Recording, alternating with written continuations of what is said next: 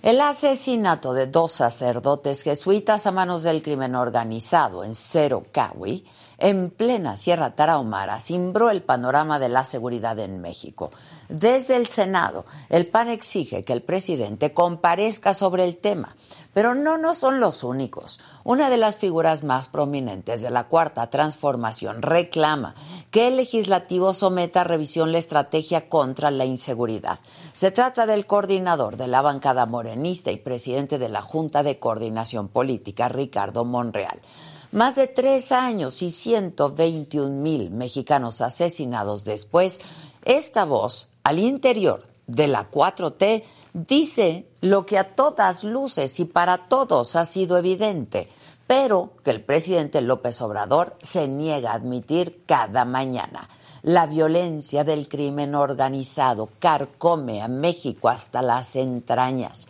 La estela de homicidios, masacres, enfrentamientos y feminicidios está dejando el tejido social completamente necrosado y deja familias rotas, comunidades fantasma, niños huérfanos y entrega en charola de plata a los jóvenes el futuro. Decir abrazos no balazos no es una estrategia de seguridad, no lo es, presidente. Es solamente un eslogan para esconder que no hay diagnóstico, vamos, que no hay estrategia. Abrazos no balazos no se traduce en políticas públicas para construir la paz, sino en la mera presencia territorial de las Fuerzas Armadas y de la Guardia Nacional, como si con eso bastara. No, no ha bastado. Pese a todo, la violencia que vemos día con día, el presidente se aferra y se empeña en defender su estrategia, en recalcar que los programas sociales son la respuesta y en culpar cada mañana al pasado de lo que ocurre hoy. Pero, presidente, ya pasaron más de tres años de su administración. Es indolente para todas las víctimas que no admita la responsabilidad que le corresponde, que ya le corresponde. Ahora el PAN quiere hacer que el presidente López Obrador presente en el Senado un balance del tema de seguridad. Lo más probable es que él no acepte y que les recuerde, como siempre, el sexenio de Felipe Calderón. Por eso es que la voz de Ricardo Monreal en este tema es importante, porque disentir no es traicionar, aunque así parezca a ojos del presidente. O estás con él o no estás. Sin embargo, Monreal no puede ser el único con esta agenda dentro de la 4T. Los legisladores que llegaron a sus escaños con el voto popular, sea del partido que sean, no deben olvidar que trabajan para nosotros, para construir la paz. Si en Palacio Nacional no escuchan, si el partido en el poder es omiso, habremos perdido otra gran oportunidad, otra generación y a miles de mexicanos. Y el daño el daño es ya hoy irreparable. Y así, con las historias de Cerocahui, de Guanajuato, de Veracruz, de Zacatecas, de Chiapas, de todo México, se escribirá la historia de cuando López Obrador estuvo en la silla del águila y cerró los ojos y los oídos al clamor de las víctimas, de las miles de víctimas que acumula el país de los abrazos no balazos. Yo soy Adela Micha y así comenzamos.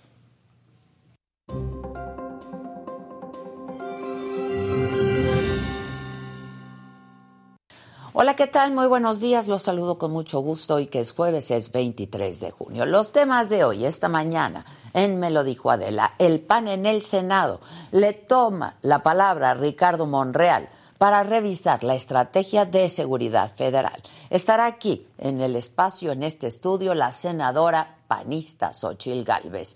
Además se encuentran los cuerpos de los dos sacerdotes jesuitas asesinados en Cerocahui, Chihuahua, y ofrecen recompensa de hasta 5 millones de pesos por información para la captura de José Noriel Portillo, alias El Chueco, acusado del asesinato de los sacerdotes. Esta mañana, además, se informó que la inflación no baja se ubica en 7.88% en la primera quincena de junio.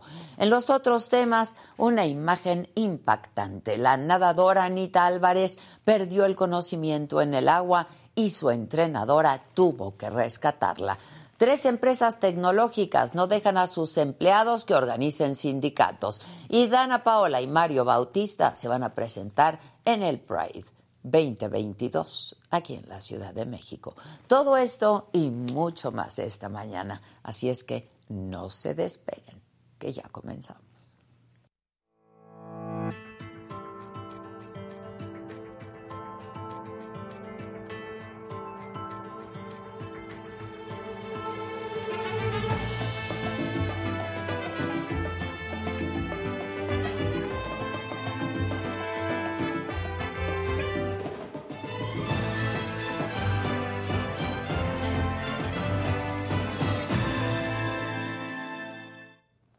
Y es que luego del asesinato de los sacerdotes jesuitas Javier Campos y Joaquín Mora en la Sierra Tarahumara, el coordinador de Morena en el Senado, morenista, cercano antes a López Obrador durante mucho tiempo, Ricardo Monreal, llamó a revisar la estrategia de seguridad del gobierno federal. Fue claro y así lo dijo. Es momento de reflexionar en el Congreso y de revisar con toda seriedad el plan de seguridad en el que los senadores tenemos la obligación constitucional de hacerlo. Lo digo con todo respeto y con toda seriedad. Y creo que es el momento de abordarlo sin tabús, sin ideologías, sin intereses partidistas y sin actitudes egoístas es un momento de reflexión para el país. El día de ayer, el PAN en el Senado le dijo a Monreal que se unen a su llamado para someter a revisión la estrategia de seguridad federal. Así lo dijo la senadora panista Kenia López Rabadán, categórica también. Hoy, hoy le tomamos la palabra al senador Ricardo Monreal. Es necesario que se revise la estrategia por eso nosotros hoy estamos presentando un punto de acuerdo, un punto de acuerdo registrado por la senadora Lili Telles, que en estricto sentido refrenda lo que millones de mexicanos queremos. Hoy le venimos a decir al presidente, acuda, señor presidente, al Congreso mexicano, acuda al análisis objetivo y real de su estrategia. Venga al Congreso mexicano en donde están representados las y los mexicanos. Venga a argumentar su estrategia, pero también venga a escuchar. Bueno, y los senadores de Morena aseguraron que están de acuerdo en analizar la estrategia de seguridad. Sin embargo, reiteraron que la estrategia está funcionando. Así lo dijo la senadora morenista Imelda Castro ayer en tribuna. Los únicos que han hecho pacto con la delincuencia son los gobiernos anteriores, porque como decimos, ningún grupo de la delincuencia organizada ha surgido en esta etapa. Todos vienen desde allá delinquiendo. Y por supuesto que está dando resultados la estrategia, pero ponen oídos sordos y ojos ciegos cuando empezamos a decirles, por ejemplo, que en los delitos del fuero federal se ha reducido en un 26.6% en este gobierno simplemente respecto al 2018. Bueno, y sobre este tema está aquí mi querida amiga, senadora del PAN, secretaria de la Comisión de Asuntos Indígenas, Xochil Galvez. Mi querida Xochil, ¿cómo estás? Pues qué gusto verte, Adela. Yo creo que estás bien y de buenas por algunos motivos y mal y de malas por otros, ¿no? Mira, mal y de malas por el asesinato de estos dos padres jesuitas. Yo los conocí. Yo trabajé muchísimo en la Tarahumara en tiempos de Vicente Fox. Claro, porque tú fuiste la secretaria de Asuntos Indígenas. Sí, y ahora que dicen los de Morena que está abandonado, que ha estado abandonado 40 años, está abandonado ahora. Cuando tu servidor estuvo, electrificamos todo el sur de la Tarahumara, no tenía energía eléctrica, construimos caminos importantísimos a, de Baborigame, por ejemplo, que está en Guadalupe y Calvo a Huachochi, se hacían 14 horas construimos un puente, un camino que hoy te reduce a tres horas de, de, trayecto. Albergues escolares, Fox durmió en la Tarahumara. Y efectivamente, la siembra de, droga eh, en las barrancas pues ha sido algo histórico, pero se combatía, se contenía, había presencia. Eh, no, no, algo pasó que se dejó crecer, crecer, crecer al, grado que hay una ingobernabilidad, porque esta parte está cercana a Sinaloa, o sea, ahí mm. el cártel de Sinaloa tiene muchísima influencia. Bueno, al parecer, este, pues joven, de 30 años, pero que empezó, no, a los 20 años a, a matar. A matar. Ah. Este, pues es una especie del brazo armado de una parte de el cártel de Sinaloa, ¿no? Pero cuando me dices algo pasó, ¿cuándo? Mira, yo creo que eh, después de Felipe, que sí le metió ganas porque se veía que empezaba a crecer y que ya el presidente Fox también decía que el ejército entre, y hay una frase del ahora general secretario que acaba de fallecer donde decía, el problema no es sacar el ejército. El problema va a ser volverlo a meter a los cuarteles. Y claro, llevamos 20 años con el ejército afuera. Eh, yo creo que en el sexenio de Peña fue tanto el miedo de que las, que, que, que, las matanzas y que este, la guerra contra el narco, que como que no se siguió atacando frontalmente esa zona y ahora, hoy, eh, entre que el presidente no quiere masacres y que el presidente no quiere asesinar a los delincuentes, sí siento que los delincuentes tienen manga ancha. Manga ancha. O sea, saben que sus derechos humanos y que el presidente los trata bien, pero nosotros no queremos que maten a los delincuentes. Nosotros queremos que los detengan y que los encarcelen. O sea, nadie quiere que el ejército llegue a, acribillar a los delincuentes. Lo que queremos es que realmente haya una estrategia ya de contención, porque además esto está creciendo en muchas regiones indígenas. En Chiapas la presencia del narcotráfico ya es alarmante. Eh, eh, estos motonetos que tomaron San Cristóbal. No, los de San Cristóbal. O, sea, pero eso es eh, en Chiapas, es en Chihuahua. entonces, algo tiene que pasar. Entonces, esa parte de verdad, ayer nosotros lo que les decíamos en el Senado, algo no está funcionando. O sea, ya emparejamos los 121 mil muertos de todo el sexenio de Calderón, que había sido el más violento. O sea, 121. Y medidos de la misma forma, porque luego nos dicen, no junten peras con manzanas. No, no, datos de ellos. Datos de ellos. Datos eh, del Secretariado de Seguridad Pública. los del INEGI son más altos, por cierto. ¿eh? Mm. Me llama la atención que en los últimos meses el INEGI no ha publicado los datos de homicidios. Ah. o sea, si tú te metes a la página de INEGI, hay como 10 meses en que no están las cifras oficiales. No está actualizado. No está actualizado. Pero con los datos del secretariado, hoy tenemos 121 mil personas fallecidas. ¿Realmente está funcionando la estrategia de seguridad? No.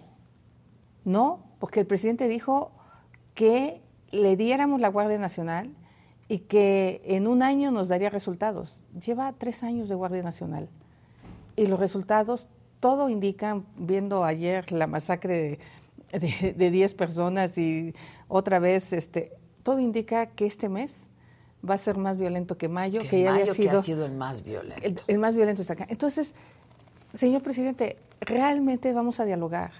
Ya no se trata de partidos políticos, ya no se trata de izquierdas, de derechas, se trata de familias que se están enlutando.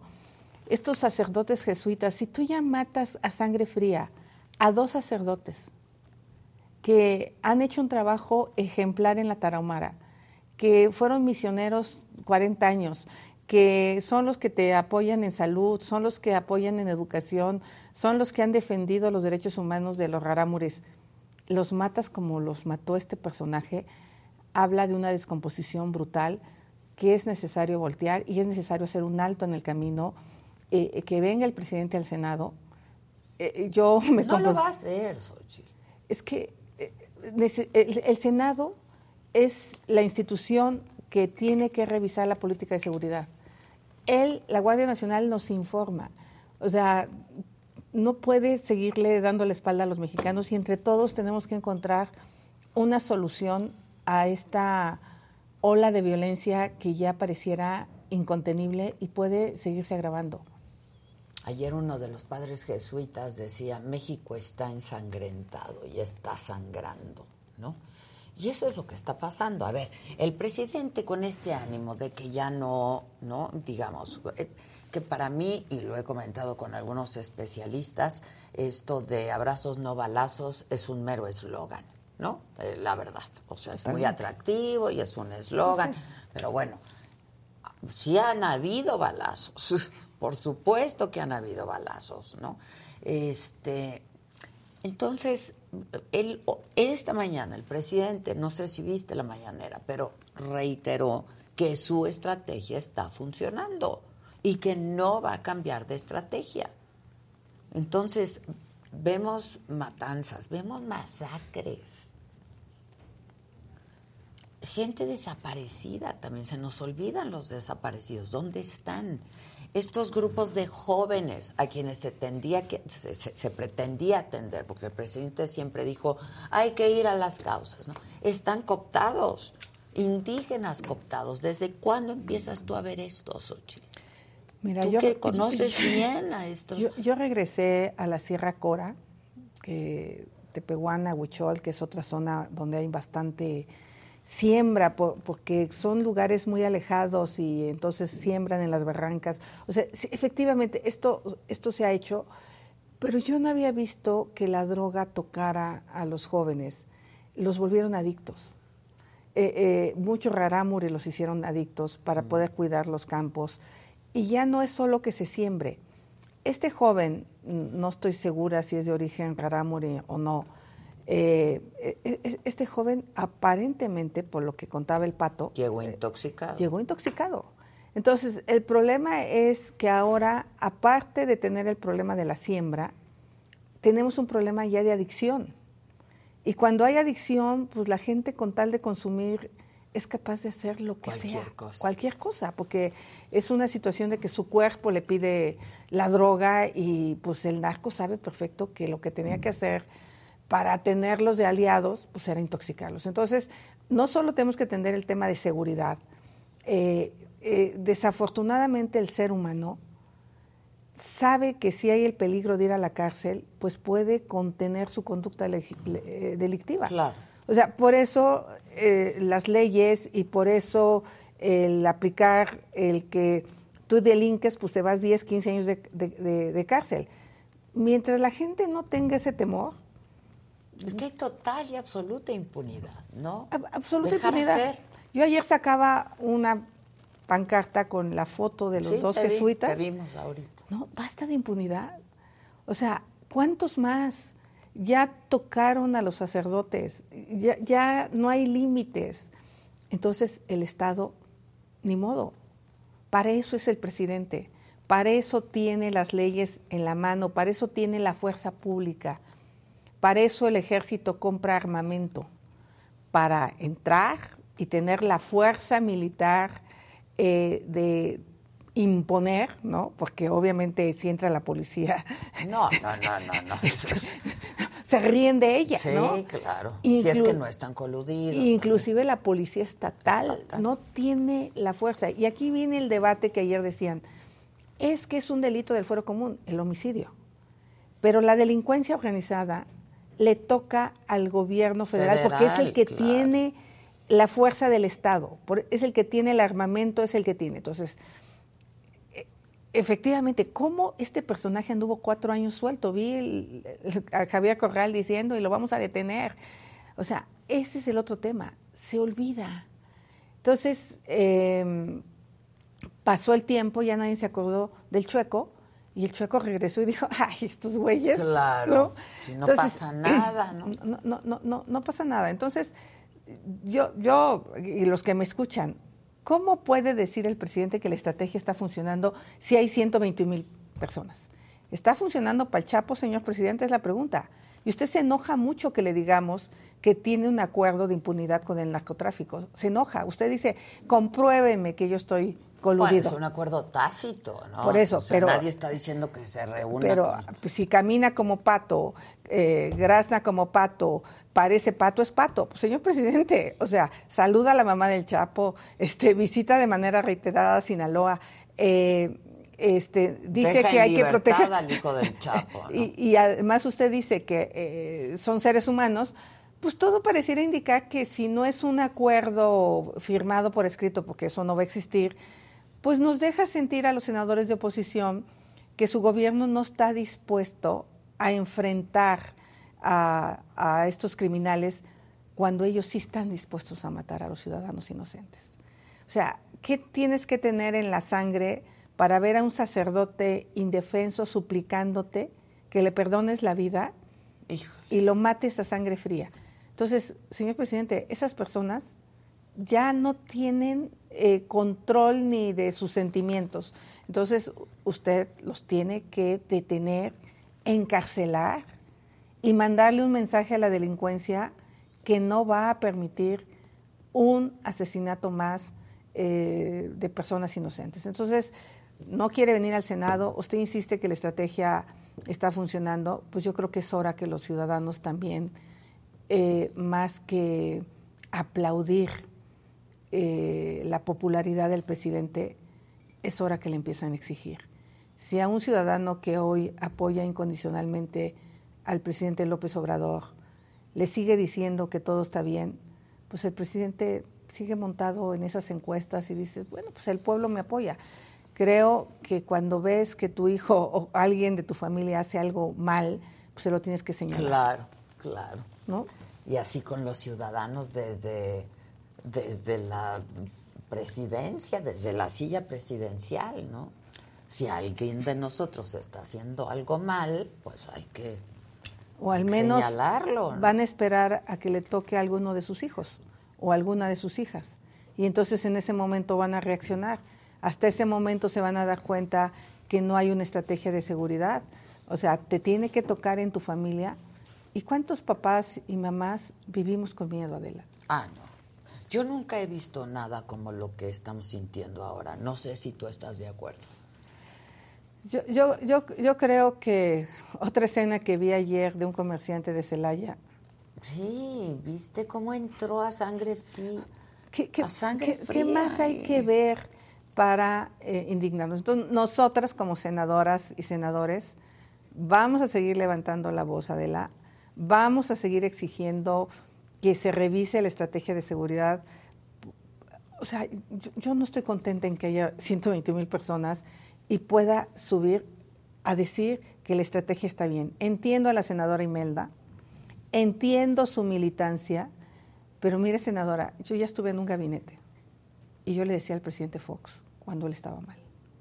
Yo le decía, tenía las agallas de decirle en su cara, esto, pues eh, yo le dije, no estoy de acuerdo que usted le quite el fuero a Andrés Manuel López Obrador y se lo dije públicamente.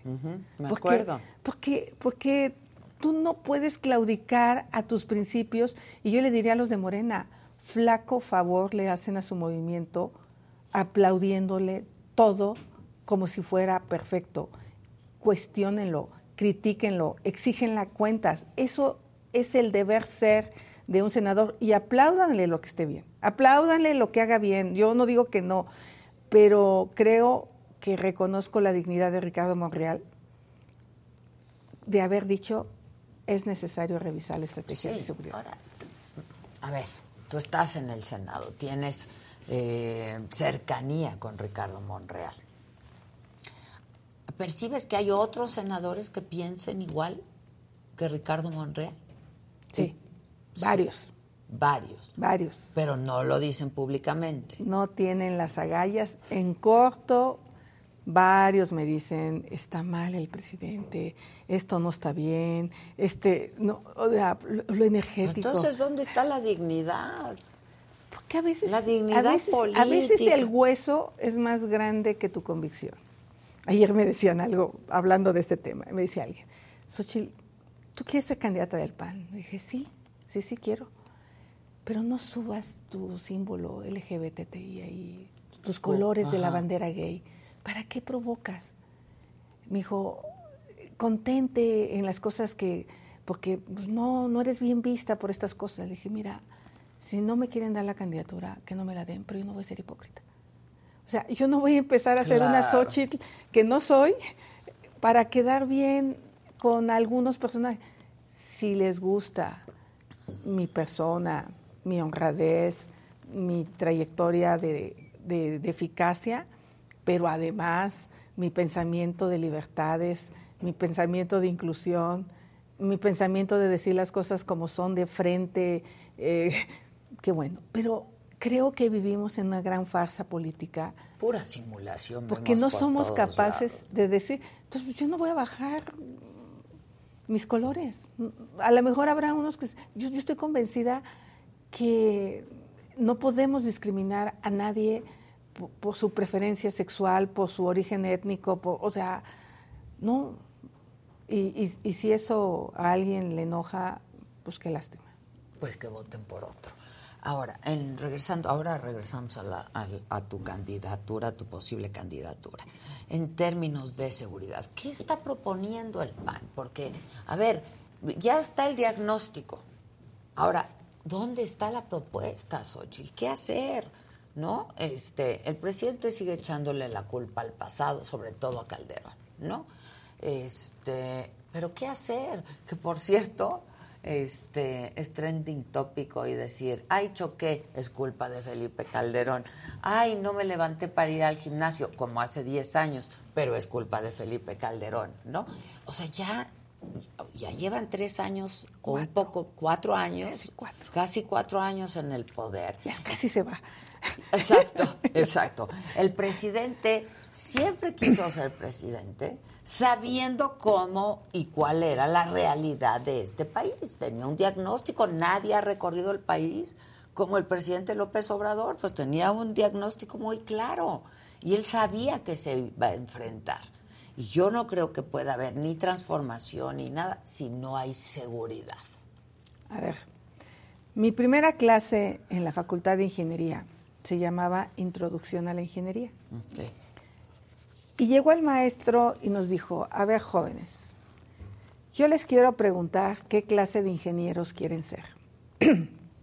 ¿De los que hacen las cosas o de los que dan pretextos?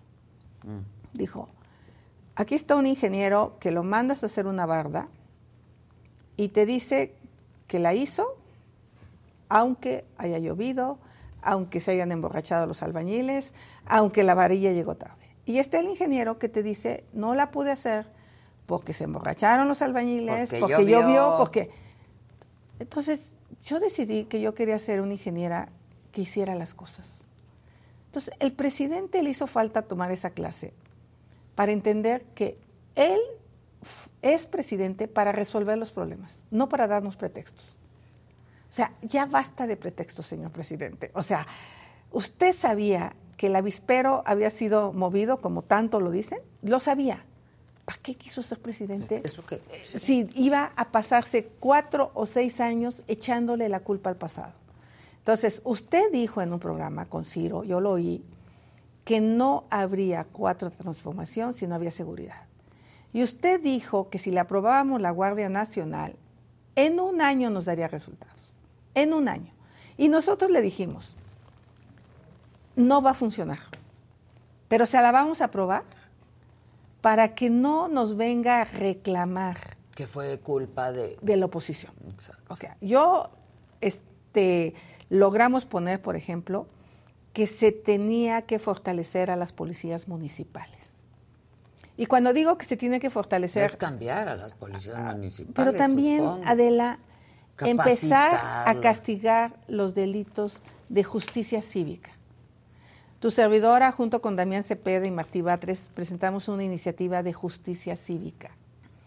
Si tú no castigas la venta de micheladas ilegales, la tirada de basura, el doble fila eh, este, en, la calle, todas estas faltas administrativas que mandan un mensaje de orden. A mí se me ocurrió dejar la bicicleta en Glasgow en un lugar indebido y me llegaron 20 libras de multa. Y al día siguiente dije, busca el estacionamiento, güey. sí, claro, claro. 600 pesos por una pendejez. Bueno, aquí la justicia cívica no funciona. No hay civismo. No hay civismo y eso le toca a los municipios. El, el, el, güey que lleva el perro sin la correa y muerde al vecino, el que sacó la basura y la puso, el que se puso en doble fila porque va un momentito, ¿no? Bueno, ahí empiezan las policías municipales. Ahí tiene, y lo dijo el fiscal ahora que fue a comparecer con nosotros, dijo, necesitamos volver a la justicia cívica porque ahí tú le vas poniendo límites.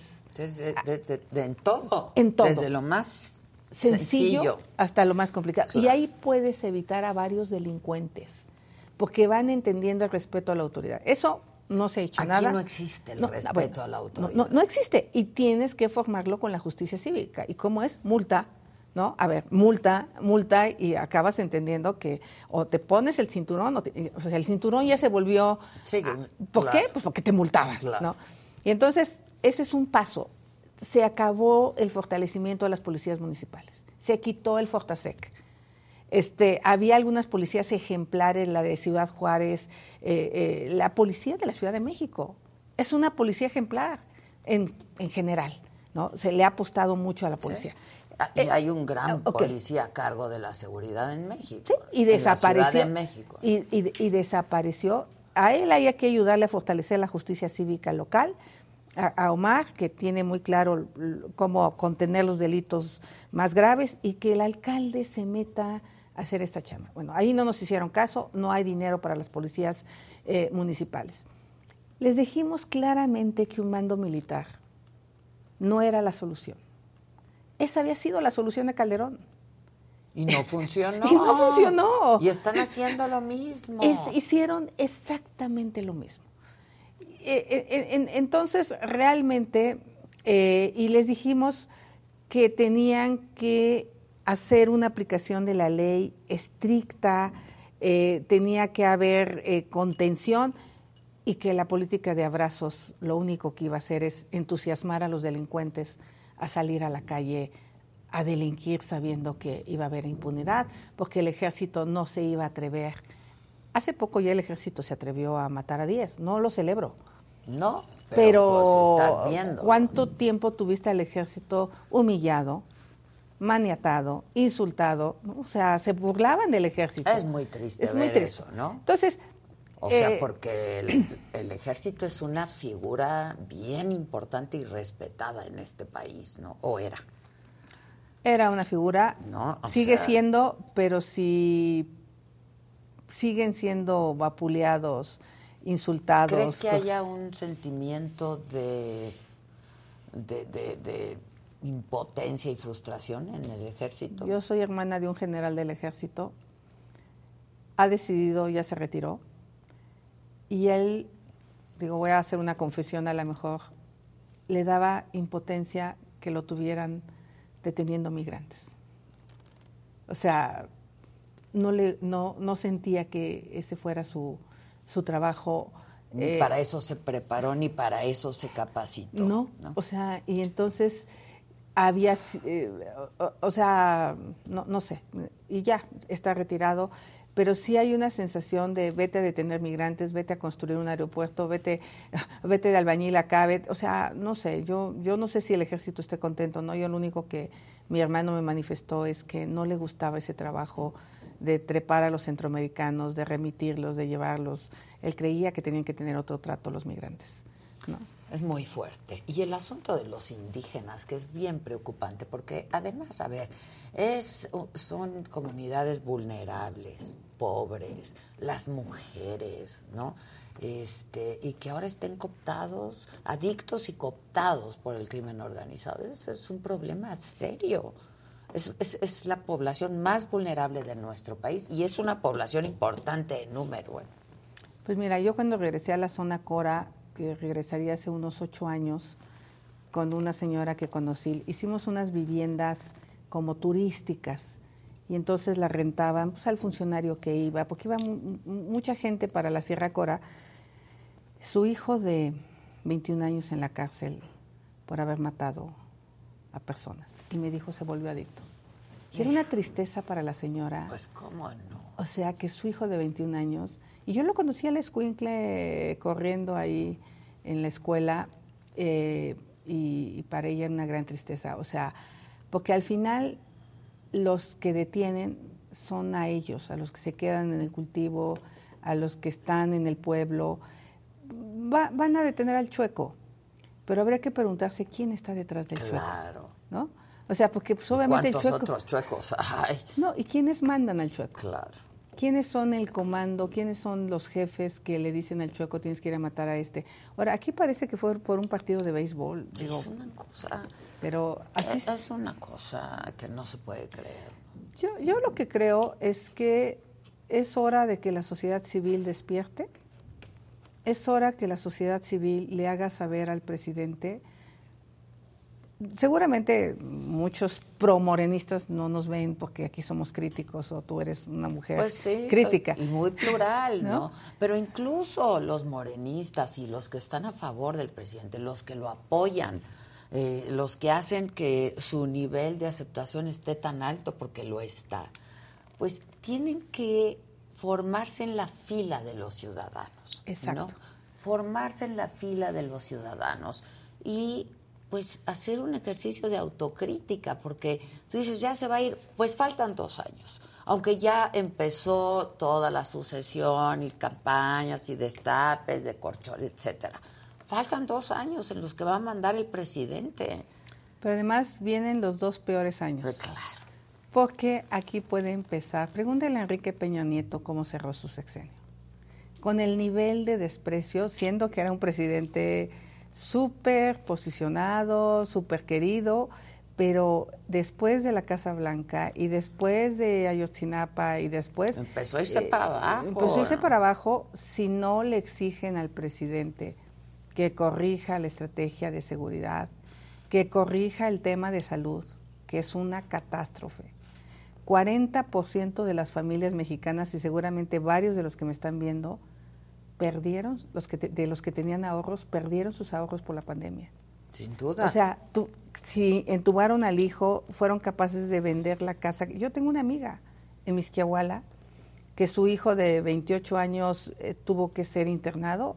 Bueno, creo que como 150 mil pesos pagó en un hospital privado, porque además el sector salud no tenía capacidad y acabó vendiendo su único patrimonio, que era su casa.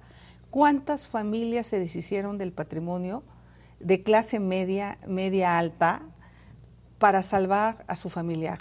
Miles. A la, clase a la que el presidente desprecia, y, ¿no? la Porque clase tienen baja, la aspiración de tener un patrimonio. Y la clase baja se les murieron. Se les murieron. O sea, no pudieron, no tuvieron la opción ni siquiera de poder vender una propiedad porque no tiene nada y simplemente fallecieron y los que pudieron salvar a sus familiares en hospitales privados fue a costa de, bueno, ¿cuántos casos no conocimos, Adela, de gente cercana que pedían ayuda en los chats porque lo tenían internado en tal y tal. Claro, claro. casos. Y uno hace lo que puede, lo que pero pues, lo que hace uno desde aquí, hospitales no rebasados. Entonces, toda esta gente hoy es más pobre de cuando llegó. O sea, porque a lo mejor no se dan cuenta de manera directa. Es hora de exigir un sistema de salud como el de Dinamarca. Pues el presidente nos pues lo prometió. O sea, exíjanle, exíjanle que haya medicamentos, exíjanle que haya tratamientos, exíjanle que haya medicinas para los niños con cáncer. O sea, exijan, no agachen la cabeza cuando lleguen a los hospitales y claudiquen. O sea, no hay, no hay medicamentos en zonas marginadas, Adela eh, no hay insulina para las personas diabéticas. Y te voy a dar un dato. De 2020 respecto a 2019 murieron cerca de 150 mil personas de más de diabetes. Sí, sí, sí, de más. o sea, hay un estimado de cuántas se van a morir de diabetes. Bueno, se murieron 150 mil más. ¿Sabes por qué? Porque no hay medicamentos. Sí, no hay medicamentos. O sea, y, y esas personas de un comer. Entonces, seguridad, salud. Seguramente mañana nos van a chutar una tasa de interés entre 0.50 y 1%. Ya, ah, ¿De cuánto va 7.88. Bueno, imagínate nada más. Suena bien para contener la inflación, pero para quien tiene que un crédito. ¿Cómo paga? Es una hipoteca. O sea, le, van a dar en la torre a la parte de crecimiento económico. Está bien, hay que contener la inflación. Eh, ¿Qué está haciendo el presidente para que se reactiven las empresas poniéndole trabas, trabas? Entonces, si no hacen algo los de Morena, se van a ir, lo cual a mí me va a dar mucho gusto. Pues veremos. A ver, en la Ciudad de México, tú sales muy bien. Alejandro Moreno estuvo aquí ayer. O... No lo conozco. No lo conoces, no, es un tipazo. Bueno, a ver, no lo conozco, no sabía que venía esta encuesta del financiero.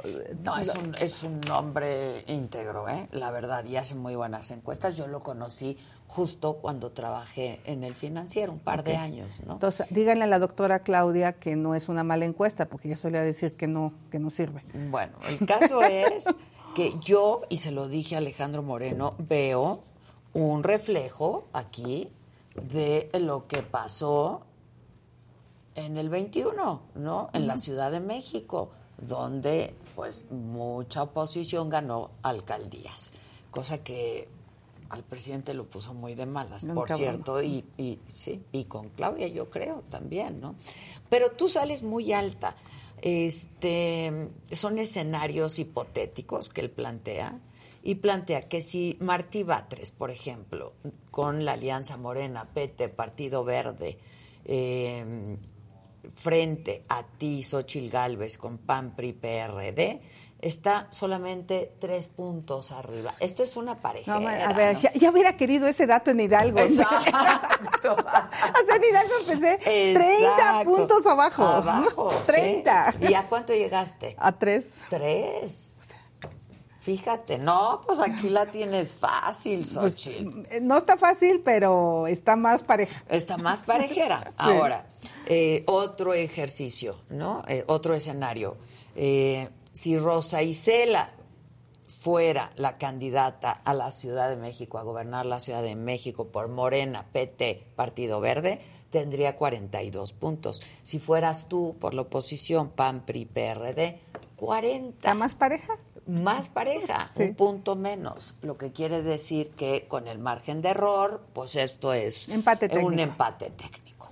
Ahora, ¿cómo ves la posibilidad de una alianza para la Ciudad de México y que seas tú la candidata en todo caso de esta alianza? Porque yo creo que solos nadie gana nada, ¿eh? Hay falta MC, que trae como siete puntos. Ajá. Hay que convencer a MC pero, pues, pero, hay que, Dante siempre ha dicho que él quiere ir solo porque él tiene hay algo muy claro. Hay que convencerlo. Yo no adelantaría vísperas, pero hay que convencerlo con un proyecto de ciudad. Yo misma en los próximos meses me verás trabajando. No voy a hacer ningún acto anticipado de campaña, de una vez se los digo.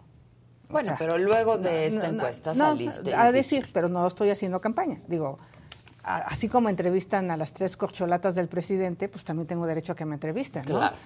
Y yo no ni pago una entrevista ni me puse de acuerdo contigo, vamos a hablar de este tema. Es no un te tema he visto, no he hablado contigo. Es un tema periodístico. Hay interés porque salió una encuesta. periodístico, acaba de salirse. Algo muy distinto es que yo agarre, en lugar de ir a la sesión del Senado, me vaya a recorrer colonias en lugar de trabajar, utilice recursos públicos del Senado. Este, no, eso no va a pasar. ¿Qué sí va a pasar? ¿Qué va a pasar? Que sí voy a convocar a los ciudadanos a construir un proyecto distinto de ciudad. Este proyecto de la izquierda se agotó. Se cae el metro a pedazos. Vamos tiro por viaje a escasez de agua. Y lo que viene puede ser cada vez más grave si no lo resolvemos de fondo. Se nos murieron todas las palmeras de Palmas y la más importante se murió porque nadie fue capaz de darle un mantenimiento a la plaga, de controlar la plaga. Las plagas no se eliminan, pero se controlan. Eh, tenemos un déficit de empleo porque la ciudad perdió competitividad. Eh, tenemos un problema contenido de seguridad, pero tampoco resuelto. Y se lo quiero decir a García Harfush. Lo quiero, lo respeto, va bien, pero siguen las extorsiones, sigue el cobro de piso, sigue eh, mucho asalto. O sea, hay que trabajar más duro en seguridad, pero va bien. son de las cosas que van caminando bien y que hay que fortalecerlas. No podemos seguir en una ciudad donde te quedas en palmas 25 minutos para cruzar un semáforo. Necesitamos dejar el coche. Pero para dejar el coche necesitamos que haya un transporte público eficiente, que, los que somos ciclistas, digo, ahorita yo subí aquí Palmas, digo, sí te juegas la vida. No, no, está O sea, o, sea, tiene que haber una ciclovía. ¿Viviste en la bicla? Sí. Acuérdate que yo uso la bici. Sí, ya sé. Ahorita me voy a reír de todos los que están aquí afuera estacionados. Sí, claro, que no pueden caminar. ¿No? Y voy a llegar en el, al Senado en 25 minutos. Entonces, lo que sí puedo hacer y que, y que hay que hacer es construir este proyecto de ciudad con la participación de especialistas, de científicos, de ciudadanos, porque para dejar el coche, los ciudadanos tienen que convencerse de dejar el coche. Si no, va a ser un proyecto de la jefa de gobierno. Claro, no. Bien, gracias. No, yo sigo en mi cochezote, en mi suburban de ocho cilindros. Hay que hacer un proyecto con los ciudadanos. Y una ciudad moderna, ¿no? Digo, esta ciudad de las libertades, que es maravillosa, rica en todos sentidos. Digo, yo amo la Ciudad de México pero cada vez es más difícil vivir hay aquí. Que todo llevar, es complicado, todo es complicado. Hay que llevar a la ciudad al siguiente nivel. Y en materia económica de la, quizás sea la mayor aportación. Tú me viste combatir el, uso de suelo, demolí 17 inmuebles siendo delegada. Clausuraste muchos. Clausuré muchísimos eh, inmuebles en esta, en esta delegación. O sea, a pesar de que soy empresaria, no tolero la corrupción. Y así puedo tener compañeros empresarios, si incumplen la ley, la tienen que acatar. Pero sí tenemos que llevar a la ciudad a una versión tecnológica. Tú sabes que soy experta en inteligencia artificial, robótica, edificios inteligentes, ciudades inteligentes. No me puedo hablar, de una ciudad inteligente porque no hemos resuelto temas básicos. Claro. Pero tenemos que ir hacia una ciudad inteligente. Tenemos que fincar el camino para tener fábricas digitales, para tener eh, centros de desarrollo tecnológico que lleven a la ciudad a competir a los niveles de Singapur, de Seúl, de Nueva York, eh, desde el punto de vista de generación de empleos. Tenemos un potencial en materia de salud para hacer de la Ciudad de México un lugar del turismo de la salud donde se vengan a operar, a curar, eh, eh, y haya miles de empleos relacionados a la economía circular. Iztapalapa hoy recicla de manera artesanal. Hay que llevar Iztapalapa con tecnología a la economía circular, que, es el futuro eh, ambiental de esta ciudad. Hay que hacer una ciudad con transporte sostenible, con una apuesta a la... hay que decirle a Tula que tiene que cerrar su termoeléctrica, hay que tener los ovarios para decirle a Manuel Bartlett, no voy a tolerar tu termoeléctrica porque la vas a tener que convertir a gas natural. Además, CFE tiene un montón de gas natural.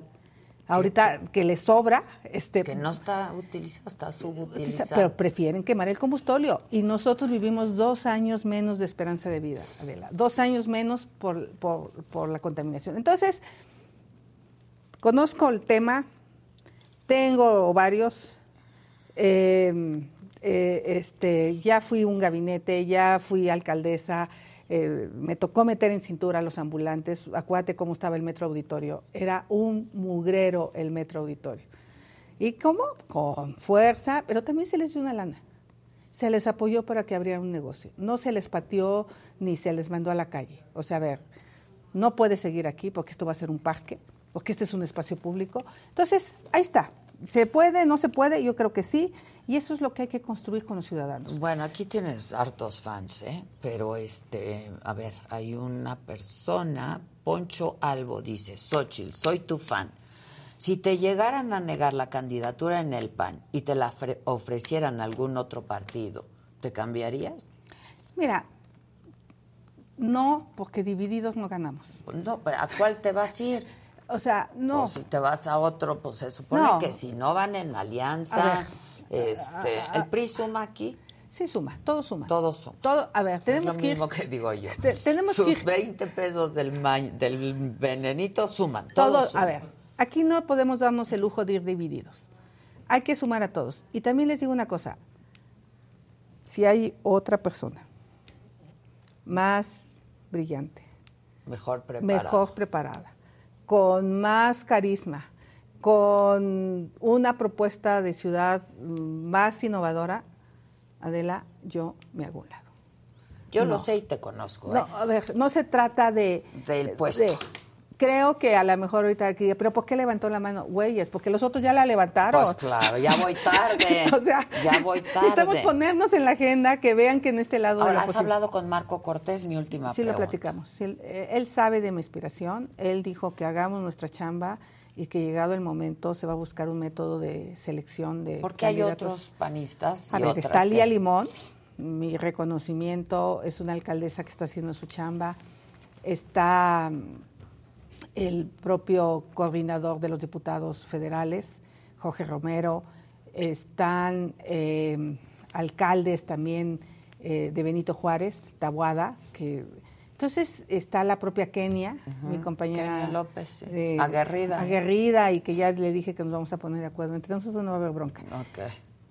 Que sea quien sea, pero que tenga con qué ganar y, cuando gane que tenga con que ejercer el poder, porque además, a ver, el presidente tiene toda la fuerza del Estado a su favor, ¿no? Con él, caray, se podrían hacer cosas. A ver, el presidente no puede hablar mal de mí porque él me invitó a su gabinete, a su proyecto de gobierno cuando yo era delegada, eh, porque admiraba mis cualidades de honradez, de trabajo, de entonces él sabe, eh, porque él quería que yo estuviera allá yo un poco dije, ¿sabe qué? Yo, yo no me gusta siempre decir que sí, soy media rebelde. Entonces... Sí, ya lo sé, ya lo sé. Entonces, y hay que aprender a veces a decir que no, ¿eh? Pues sí. Y a entonces, veces hay que aprender. Él mismo sabe que yo no represento ni la corrupción, ni más de lo mismo. Ricardo Monreal no tendría que irse de Morena. A ver, no va a ser el candidato a la presidencia de Morena. ¿Quién sabe? ¿Crees? ¿Quién sabe? Luego cuando eres la oposición dentro te resulta, ¿no? ¿Quién sabe? A ver, en la vida pasan muchas cosas. Pregúntale a Cedillo si Sí, la verdad. O sea, no, Cedillo no tenía ninguna Ningún posibilidad. interés ni ninguna nada. posibilidad. Y llegó, entonces, no sé, espero, toco madera, digo, esto no es madera, pero que no haya otro colapso de una línea del metro. pero, pero pueden pasar cosas que ah, saquen pues en la vida pasan cosas, todos los días. Entonces, digo, yo diría que... te sacan de balance. Y que te pues, sacan de la del, carrera. Del juego, claro. Xochitl, como siempre, gracias. Muchas gracias.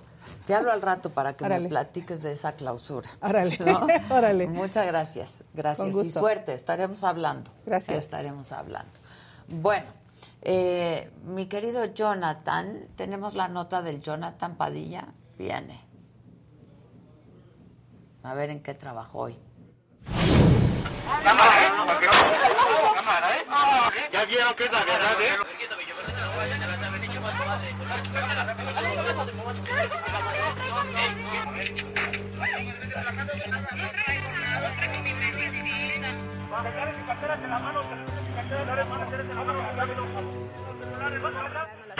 Al final soltamos las pertenencias porque empezaron a, a sacar el arma. Entonces ahí fue cuando todos nos espantamos. De enero a mayo de este año, en México se han denunciado 5.358 robos a pasajeros de transporte público. Sin embargo, la cifra negra es mayor. A diario circulan en redes sociales videos de asaltos en las camionetas de transporte de la zona conurbada del Valle de México. De esos 5.358 robos que fueron denunciados, 3.482 fueron con violencia, como queda asentado en los videos que los propios operadores comparten en redes ante esta grave problemática, en donde gobernantes van y vienen, los usuarios por su propia cuenta han puesto en marcha protocolos de seguridad para cuidar sus pertenencias. Por ejemplo, comprar celulares falsos para darlos en caso de un asalto, hasta utilizar un vaso de unicel para guardar la cartera u otros objetos de valor y así despistar a los delincuentes. Iba rumbo a mi casa y se subieron tres tipos ahí en la base y uno se sentó al lado mío, otro en donde está, donde caben cuatro personas y el otro hasta atrás.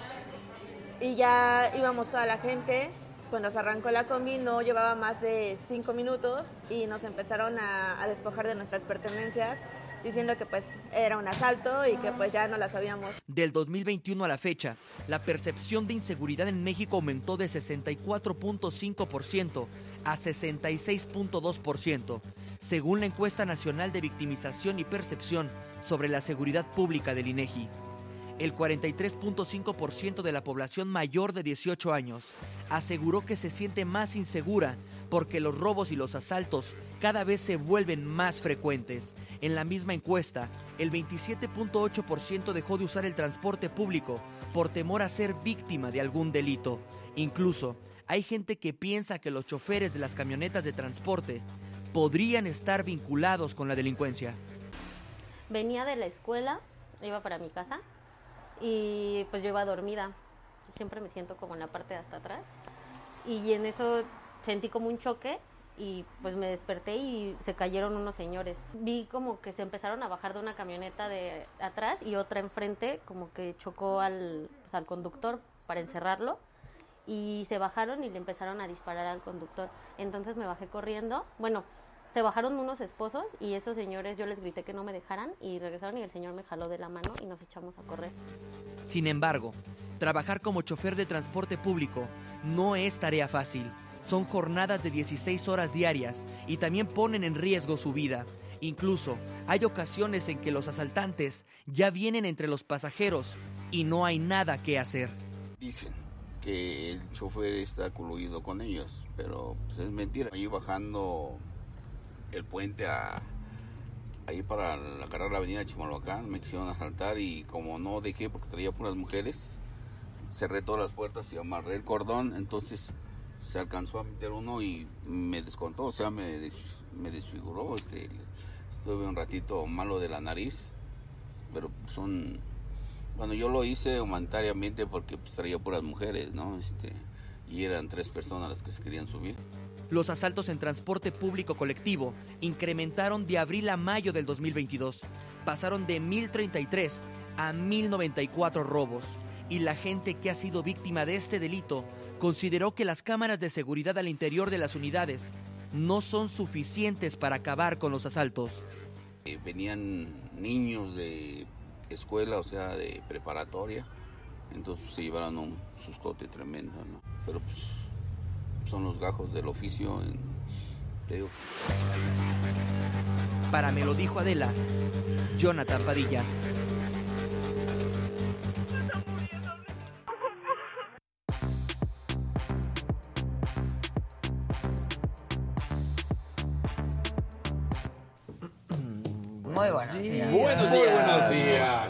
Bienvenidos a esos likes, por favor. Ya es hora. Sí, levanten del evento. Muy buenos días. Pero, Pero, lo levantan más con color.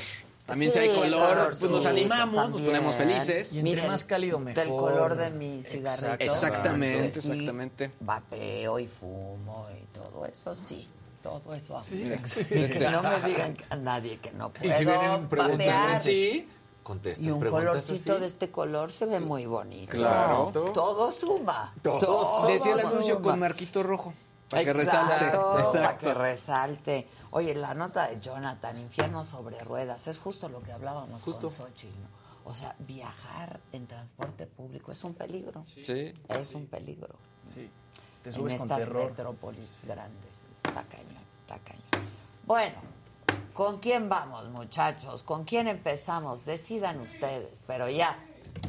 Viene.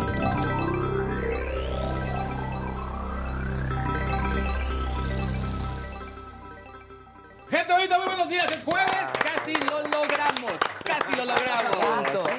Casi. ya, a nada, a nada estamos ya de lograrlos. Y la verdad es que, pues bueno, ha sido semana compleja como todo este año. No podemos decir ni el mes. Un año muy complejo. Muy Desde el arranque. Y el pasado también. Exacto, exacto. Creo que, o sea, nos, nos acostumbramos ya a la mala vida y eso no está tan padre, Eso no pero bueno. que- nunca hay que Nunca, acostumbrarnos a eso. nunca.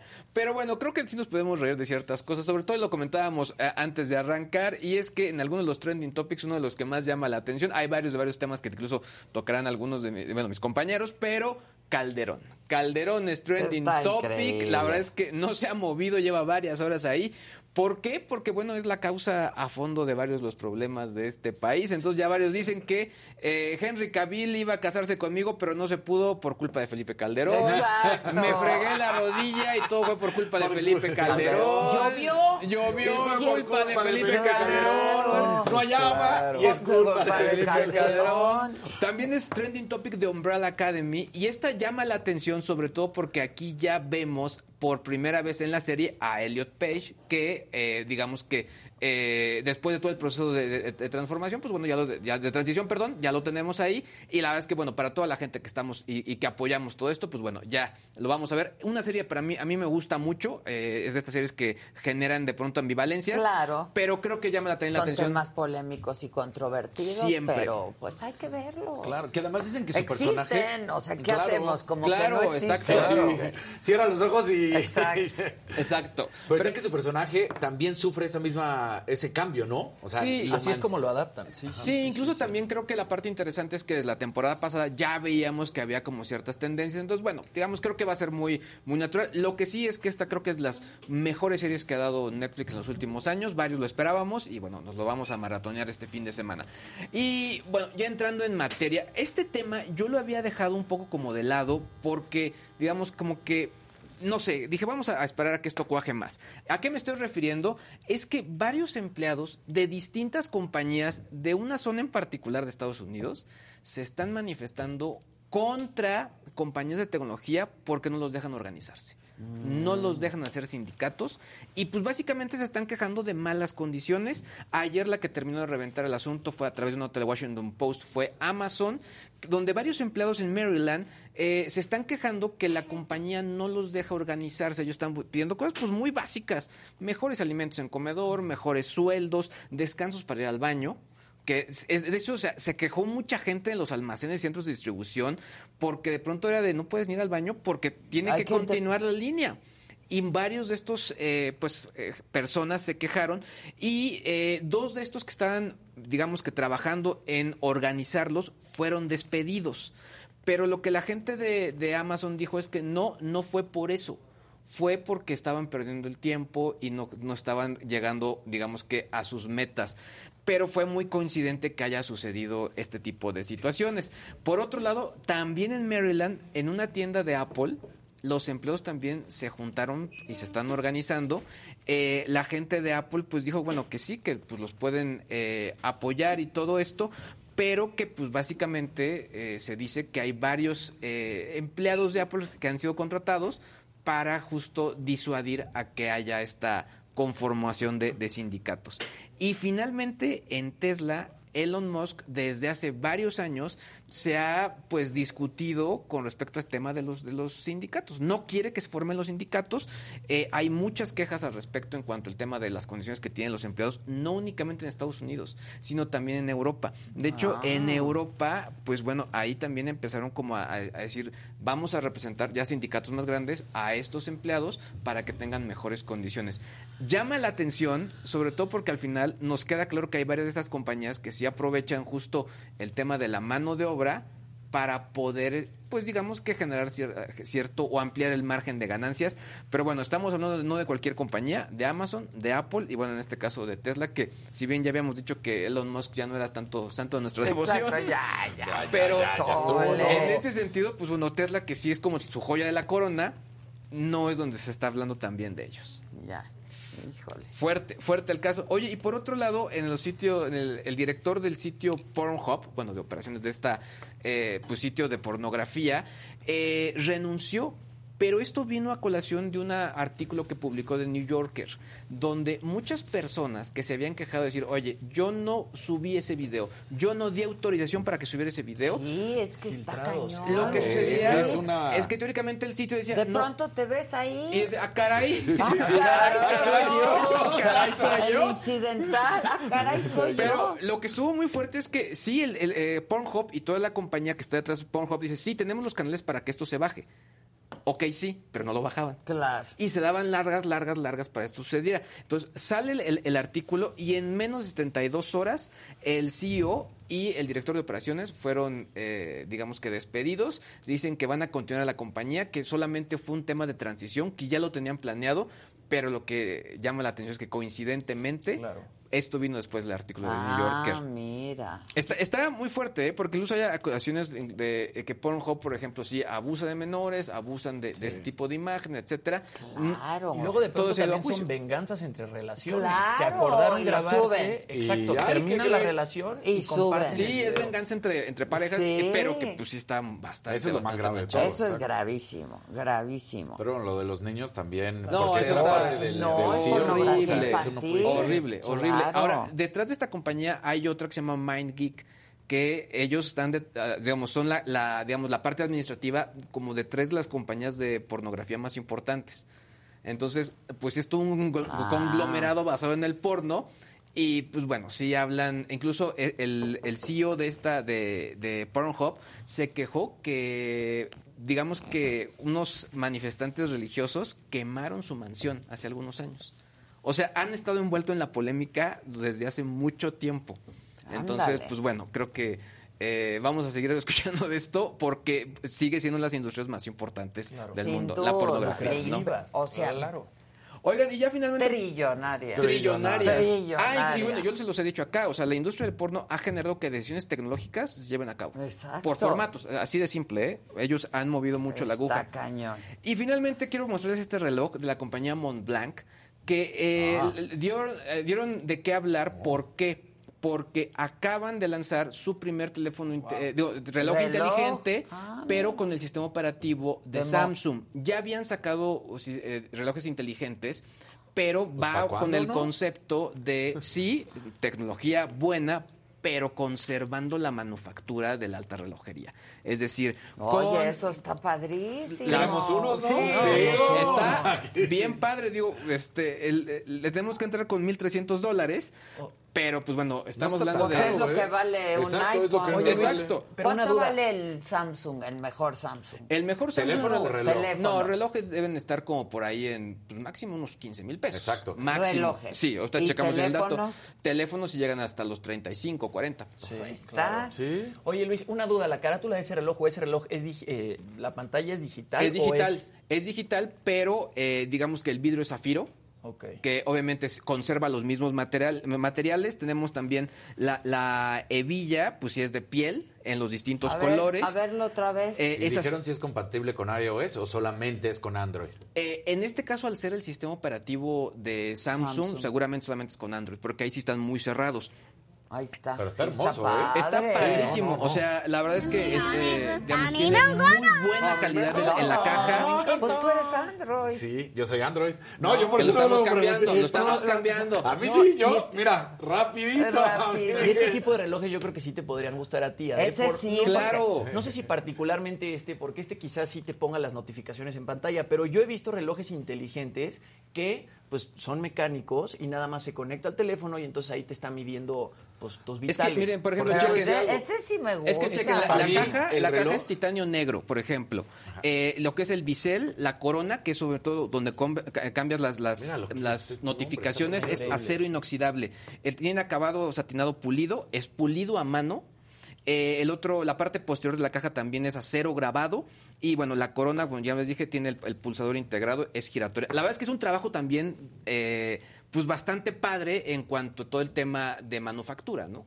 Sí, está padre. Está bien, ¿no? Ese, este sí, Ese, ese sí puede aquí. ¿Y tienes tus contactos? En Montblanc no, fíjate. Oh. En Samsung sí, pero Ya, por favor. ahí andas que promoción y promociones. No, pero nada más para ponerlo ahí de que hay de todo en la viña Sí, del no. Señor y en Bueno. los gadgets. Rápido, dicen por aquí, este mm, que si alguien sabe por qué no ha habido Saga Live. Ah, sí ha habido. Lo que pasa es que a partir de la, desde la semana pasada se decidió eh, que se hiciera Saga Live solamente una vez a la semana. Entonces vamos a tener Saga Live, claro, una vez a la semana. Hoy hay Saga Live, será o los martes o los jueves pero será una vez a la semana.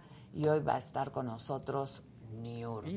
Oh. Va a estar bueno, Ah, recién esa que la te acordabas vez pasada que hablábamos de las uñitas para rascar los. O sea, Y sigue con las uñotas. Es que ahorita está famosísima No, otra vez. la recién expulsada de la casa de los famosos. por la casa de los famosos. Sí. No, hombre, está Y buenísimo. creo, creo que no ha dado muchas entrevistas. Ha hecho declaraciones Exacto. y opina de todo y Se critica todo. Sí, Pero se hizo tendencia muy cañón porque pues en la casa de los famosos era Se medio la villana y estaba ahí como pues del otro lado Laura Bozo, entonces una era como la villana, la otra o sea, pues, muy antagonistas ellas dos, la eliminan a ella. ¿Qué están diciendo? Nada más no se ¿Qué produce. fue? I'm sorry for you. I'm sorry for you. I'm sorry for you. sorry Hashtag for se te acabó la fiesta. Exacto. Oigan, está, bueno, Niurka era una de las mujeres más Claro. guapas, Sí. Sexy. cubanas, Guapísima, sexy, sí, sí, sí. hot, ¿no?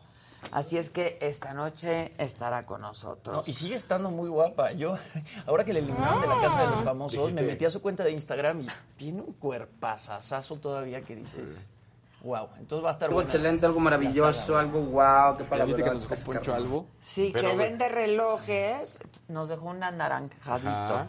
que vende relojes, que se dedica a eso, que nos lo vende.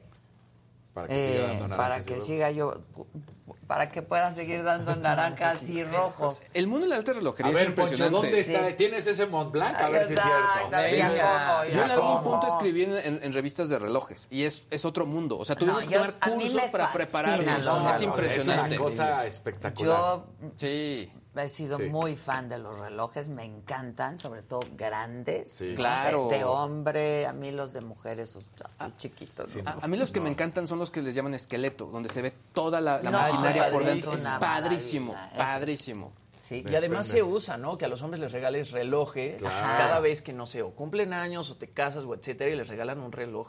Pues, Sí. valioso, son un poco pues, el símil de las joyas para las para mujeres. las mujeres para el reloj. Sí, para- claro, A mí me gustan reloj. los relojes, la neta. Hace Sí. mucho que ya no uso, pero me gustan mucho los relojes. Ah, Bueno, el que sigue, por favor. Que sí.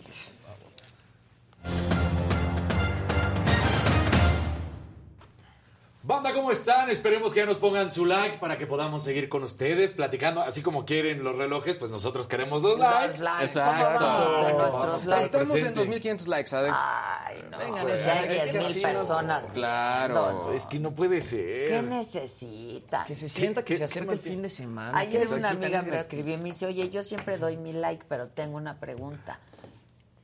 ¿Por qué, por qué resulta tan complicado que la gente quiera Claro. dar su like? Le dije, lo desconozco. Es la gran duda. Es la gran el misterio. duda, el Ya estamos misterio. hablando con Lausanne para que nos ayude. Exacto, exacto. Es algo raro. Y denle compartir también para que sea una comunidad más choncha esta. Exactamente. Bueno, bien. Ayer, sin duda alguna, la imagen imagen. del deporte. eh, yo creo que va a ser una de, ya sabes, en los concursos de fotografía, esa sin duda va a ser la fotografía que va a estar compitiendo, no sé si vaya a ser, pero es una de las fotografías más espectaculares y que gracias a Dios o a quien quieran, pero gracias que no fue una tragedia lo que sucede Sí. con Anita Álvarez, la nadadora estadounidense, porque están en los mundiales de Budapest esta imagen. Ella es el- Anita Álvarez, la que está desvanecida en el traje de competencia, y la otra es su eh, eh, entrenadora, que es Andrea Fuentes. Anita tiene 25 años, Andrea Fuentes tiene 40 años, es española, eh, Anita es americana, nacida en Estados Unidos, sí, de papás mexicanos y por eso que mexicano, no, no, americana, nació en Estados Unidos, hecho toda su vida en Estados Unidos, pero la verdad es que es impresionante porque le salva la vida. Cuando le preguntan a Andrea Fuentes por qué te lanzas, y si vemos en la primera imagen, es que es brutal porque ella está estirando el brazo, ves cómo está yendo por, por su niña, por su entrenada, por, por todo lo que representa, ¿no? Ay, no, no. No, no, no, está totalmente desvanecida. Eh, se pudo haber ahogado. De hecho, la terminan sacando. Ese, ve el brazo cómo va así ah, extendiéndose a más no poder de que va por ella, ¿no? La verdad es que lo más lamentable de esto no es la primera vez que, que ella se desvanece en una ¿Qué pa- competencia. qué le pasa? Hoy le están haciendo exámenes para Ha saber qué es lo que una sucede. condición, claro, porque ¿no? le Sí. pasó también en Tokio, en Tokio 2020, que realmente fue 2021, también se desvaneció. Entonces, bueno, pues ayer Andrea Fuentes decía, "Ve, es que ve eso, es como voy por ti. estoy-". Ay, no, no. y, y cuando le preguntan por qué te lanzaste, dice, porque ¿Cómo? nadie se... Claro. Supuestamente están los de seguridad y los salvavidas, ¿no? Y dice, yo no vi a nadie, Igual pues, nadie se había dado yo no voy a ¿no? esperarme ni No un se segundo que decían que, era- que pensaron que era parte de la rutina. algo Ajá, así. o sea, fue... e- Ella dice, no, rápido. Y son esos Bueno, microsegundos porque que la reaccionan. conoce, Exacto. ¿no? Conoce su rutina, Exacto. la conoce, supongo que ella debe de saber. Tie- Tiene que tener una condición, yo creo, porque Sí. si le pasa... Exactamente. le ha pasado, O sea, no, no es normal que sea la segunda ocasión. Y, y ayer después de esto me puse a investigar. Nunca ha sucedido una tragedia dentro de competencia. Sí ha habido en entrenamientos o después con nadadores retirados que han fallecido en la alberca, cuestiones así. Pero en competencia nunca ha pasado nada.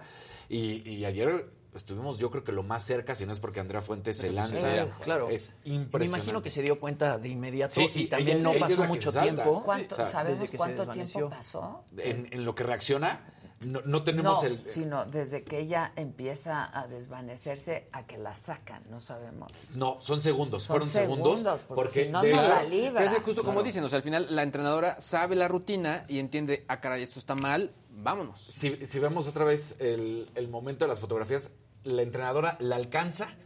Para cuando la entrenadora sube, ya está uno de los salvavidas apoyando. Exacto. Entonces también toda la gente reacciona rapidísimo. Ahí ella la alcanza, ahí la empieza a subir poco a poco Andrea Fuentes a Anita Álvarez, la empieza a llevar a la superficie. Para cuando llega a la superficie, ya llegó un salvavidas a apoyarlo. Ahí está ya. Entonces, cuestiones de segundos. No llegan ni al Pero minuto. de son la ¿Cómo la reanimaron? se la llevaron al hospital. Ahí, en- ahí mismo le dan respiración, Respiración de boca a de boca. boca a boca. Reacciona bien y se la llevan al hospital y, Directo. y está fuera de peligro. Dijeron está fuera de peligro, no hay ningún problema, pero le vamos a empezar a hacer estudios porque sí, no es normal. Pues prácticamente el año pasado, porque en estas fechas era cuando estaban los Juegos Olímpicos Exacto. de 2020, fue Sí, 2021. claro. Entonces, un año después, en el Mundial de Budapest está sucediendo esto. Entonces, brutal la imagen en el momento en que se da no, uno. No, no, no, no, no. Pero en Sí, varios sentidos, sí. obviamente no pasó nada, pero a nivel deportivo, o sea, Claro. un poco la presión también que debe sentir ella, porque pues si no es la primera vez que le sucede, algo anda mal. ¿no? algo anda mal y por eso eh, Andrea Fuentes dice, va a estar lista para la competencia, para la final de equipos. Esta era la individual. Y luego, me parece buena decisión. Ahí como, como coach, pues ella habla nada más así como para decir que todos estén tranquilos. Después de sus palabras, luego, luego sale la US Swimming Association a decir, no, no va a competir, vienen exámenes. O sea, como decir, Claro. o sea, se entiende que Andrea Fuentes estaba quer- queriendo calmar la situación y decir, está tranquila, no pasó nada, ya la reavivamos, está, está en el hospital y va a estar lista. Pero pues la asociación dice... Sí, lo no, más no, responsable, ¿no? supuesto. Exactamente. Tienen que dar un informe muy claro. Muy claro qué es lo que puede qué pasar. es lo que pasó O sea, y debido a qué. O, o, digo, podría ser desde una tontería como técnica, que esperemos que fuera eso de que no, no sabe respirar bien, digamos, que me parecería muy raro porque tiene 25 años, lleva toda su vida y es profesional. Claro. En el agua. exacto. O sea, algo ya más grave que sea de corazón o que sea de cerebro, que eso pues ya sería muy triste y la verdad esperemos que no sea así. También ayer imágenes lamentables es lo que sucede con el equipo del Tepatitlán de nuestro país, porque sacan un tuit en el que dicen, fíjate este, este idiotez, hay historias que no nacieron para contarse, pero sí para escucharlas y aprender de ellas. Hoy hacemos un llamado para que no olvidemos que una mala decisión nos puede cambiar la vida. Bienvenido a tu nueva casa, Joe Malek. Esta es tu familia alteña. Y todos dirán, ok, pero si escuchan Joe Malek, recordarán. Joe Malek es este futbolista, hoy de 23, tenía 20 en su momento, que hace tres años sale de una fiestita en, en Santo, en Torreón, y acaba con la vida de una pareja recién casada. Recién casada. Estaba él hasta las chanclas, se pasa el alto, es una imagen intoxicado, y bueno, pues esta era en ese momento del tweet. Hoy en la mañana pasó algo terrible, estoy desesperada, triste, pero sobre todo emputada. Le dejo el hilo para que me ayuden a compartir. El futbolista Joe Malek, en estado de ebriedad, acabó con la vida de mi prima Fernanda Peña y su prometido el día de su boda. Híjole. Horrible. Ahí Qué te va. horror. Esto fue hace El tres día años. de su El día de su boda los mató. Y en Tepatitlán, en el aniversario luctuoso, digámoslo de esa manera, porque fue en el mismo día, pero tres años atrás. Sí. Bueno, pues resulta que lo presentan. Y lo presentan con ese tweet. Dices. Qué no, indolencia, qué- qué, qué- insensibilidad y qué penda. Exacto. Y que Joe Malek, Literalmente. Lamentablemente. Y para además está muy mal articulado ese tweet. Todo, todo, todo. O sea, como que no, no nacieron para contarse, pero sí para escucharse. Sí, no, no dices pues que- cómo las escuchas y no las cuentas, Claro. ¿no? O sea, O sea, y Joe Malek le dieron nada más tres años de cárcel, acabó con la vida de dos personas. Acabó con, de cierta manera, con tres familias. La familia de, de ella, la familia de él y la que ellos acaban de formar. Claro, y en estado de Entonces ebriedad, dices, que es una En estado de ebriedad. intoxicas. Intoxicado, un estúpido. Seguimos con las malas noticias que hoy sí me dejé No venir, pero de, no, de veras. Bueno, ¿eh? ahorita levantas el Claro que yes. compadre. De Sean Watson, ¿se acuerdan lo que habíamos platicado? Este coreback de, de, de los cafés de Cleveland, de las 24 mujeres. Bueno, pues curiosamente, ya que se empieza a avanzar todo esto, 20 ya se arreglaron con el coreback. Ya, Ah. desistieron de la demanda, ya no pasa absolutamente nada. Seguro, Sa- eh, exactamente. Salió Tony Bosby, que es el, el abogado, a decir que el arreglo, eh, con estos arreglos, y tal cual dice, esos casos en particular serán descartados, los 20 de los 24 que llegaron a acuerdo, y los términos del acuerdo son confidenciales. Así que, pues no más comentarios sobre el acuerdo o esos Y casos. tú habías mencionado el contrato que le habían que le De más de 250 millones de dólares. Claro. Entonces, Claro, de ahí salió. pues imagínate. Para dar y repartir. Exacto. Para dar y repartir. Habíamos cañón. platicado que de estas 24, cuatro son las que habían salido a la cara. Habíamos puesto un poco de historia en el que eh, a- este caso había sido catalogado de manera civil y no penal porque tendrían que salir las 24 mujeres de, pues, de, se me fue la palabra, de dar la cara al frente y no estar bajo la luz, ¿no? Hacerlo público. hacerlo Hacerlo público. Y ellas dijeron, pues no, no lo vamos a hacer porque no queremos decir quiénes somos. Entonces, bueno, pues estas 20 mujeres ya están atrás y las otras cuatro seguramente será un arreglo todavía más jugoso económicamente Claro. y se terminará ahí el problema. Sin embargo, la NFL, que lleva en, los en la última década más de 20 casos de, de- De acoso. de acoso sexual, este, de jugadores, pues dijo que aunque esto ya esté llegando a su término por fuera, ellos sí continúan con su bueno. investigación, que van a dar un veredicto antes del 19 de julio y sabrán si lo suspenden unos ciertos partidos, un año, más tiempo, pero que esto, por más que ya se haya resuelto fuera de tribunales, no quiere decir que ellos no van a tomar. Bien. Entonces, Exacto. al parecer Qué la buena decisión. Qué buena Tiene que ser, decisión. claro. reaccionando bien la NFL, ¿no? Es que también es la, la manera en la que están organizados como, como, pues, los equipos dentro de la NFL y de varias ligas, ¿no? O sea, que si son como empresas más grandes, entonces esto sí les afecta realmente a todos. Claro, Exactamente, a todos, ¿no? Bueno, imagínate, más de 20 casos Claro. de este tipo de actitudes en los últimos 10 años, dices, no, bueno, una Sí, meta. Entonces la NFL parece que Pero parece ser que va a reaccionar. Vamos a ver cuál es el castigo, porque si lo suspenden cinco partidos, dices, Pues no. sí. No, claro. Oye, crimen y castigo. Del Por tamaño supuesto. del crimen debe ser el sí, castigo, tal cual, ¿no? tal cual, así de, Está cañón. digo. La gente está preguntando por Mamaquita. Este, Maca está en- atendiendo o- o- otros asuntos y en otro trabajo y grabando no sé qué cosas. Ella sí, a ella sí le pagan bien. ella sí le pagan bien. No, este, eso está haciendo Maca, pero mañana está con nosotros. Van a- han sido dos jueves que ha tenido que grabar. Creo que el otro jueves todavía también, pero eso es lo que está haciendo Maca. Oye, me piden un Mañana anuncio rápido antes de que nos vayamos, que además tiene que ver con porque tú tienes la plataforma de Paramount. Ah, Se están yendo. League, ¿no? La Premier League se va a Paramount y eso está pasando, ¿eh? Por ejemplo, Sky empieza a dejar de tener en exclusivas ciertas competencias y vemos cómo las plataformas, Luis, Claro, le tiene que empiezan a ir a pelear las Claro. plataformas digitales por las ligas. O sea, ya no es exclusivo de Sky o de Que ayer cable o de esta. ¿no? ok. ¿O fue el ayer fue la presentación. Ayer fue la presentación de la Premier League. Yo, o sea, de pronto, y justo hacía la, la- la reflexión, metaverso y plataformas y videojuegos en la nube, etcétera. Cuando de pronto a veces nos cae el internet, ayer justo salí de un evento en Polanco sí. y de pronto no, no podía ni pedir un Yo Uber. salí de aquí y no funcionaba mi 4G. No, no, a esa- yo también sí salí. no ¿A qué hora tengo saliste? Yo creo que fue a la 5G. misma Y hora. luego tampoco con 4G. No. y le hablé a Susan 4G. y le dije, hija, pues no pagaste mi teléfono, ¿o qué? No tengo. Creo que ya no. lo primero caso que haces es, no, sí está pagada. Sí, No, yo, claro, pensé, yo dije, no, pues lo acabo de pagar. Ah, sí, igualito claro. yo, igualito. No, se había caído. ¿A qué hora te pasó? Fue, fue a mediodía comer la comida. Sí, sí, a esa hora. A mí saliendo de aquí como una hora y cachito. Sí, entonces Que poco- solo funcionaba con, con el wifi. Exacto. O sea, de hecho, por, por ejemplo, ahora que sale la serie esta de Justicia TV, la de que pro- eh, propuso el, el- la del can- caníbal, pues, sale Ajá. también en teleabierta. O sea, de pronto creo que sí, está muy padre lo digital y, y- y- y chequen quién lo dice, pero a veces yo veo las condiciones y no está tan, No, no está tan padre. seguras, pues, para que, digamos, se Y, mude y todo. para, para el 5G aquí en México, ¿qué hay que hacer?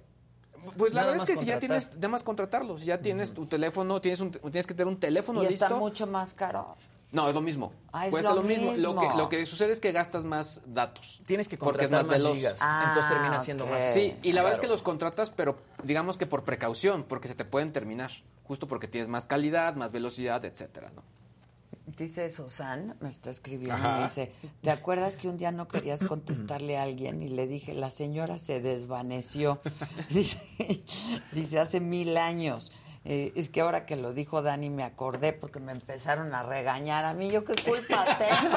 Si se desvaneció la señora, ¿no? ¿Yo qué culpa tengo? Pero en mi caso, la única condición es el exceso de trabajo. El exceso. Oye, ayer que te estaban haciendo el procedimiento en las manos, yo tenía miedo. Yo también, yo a- también. No, hasta la doctora me dijo... porque- Yo sí hubo un momento en el que me preocupé porque pusiste la cara de, ¡ay, güey! No, o sea, Nada sí más- fue... Nada más me volteas a ver Pero con tu además carita. sí se me hinchó, mira. Sí, no, sí mira. se te ve, sí se te ve aquí. Claro. Está hinchado. Me tuve que poner calientito. Sí, no, yo te volteaba a ver ayer y nada más me hacías tu carita. Te así como pusiste a Jacinta Sí. arriba de la mano. Casi, casi, Sí, claro. sí, claro, claro. Sí. Muy bien. Este. La que sigue, por favor. El que sigue, por favor. Claro que yes.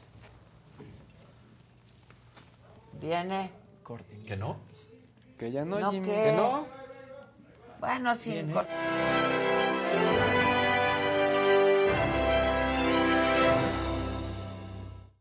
Días, gente querida. Oigan, la falta de likes, eh, esa sí no le podemos echar la culpa a Calderón, ¿no? Aquí hay que dar su like.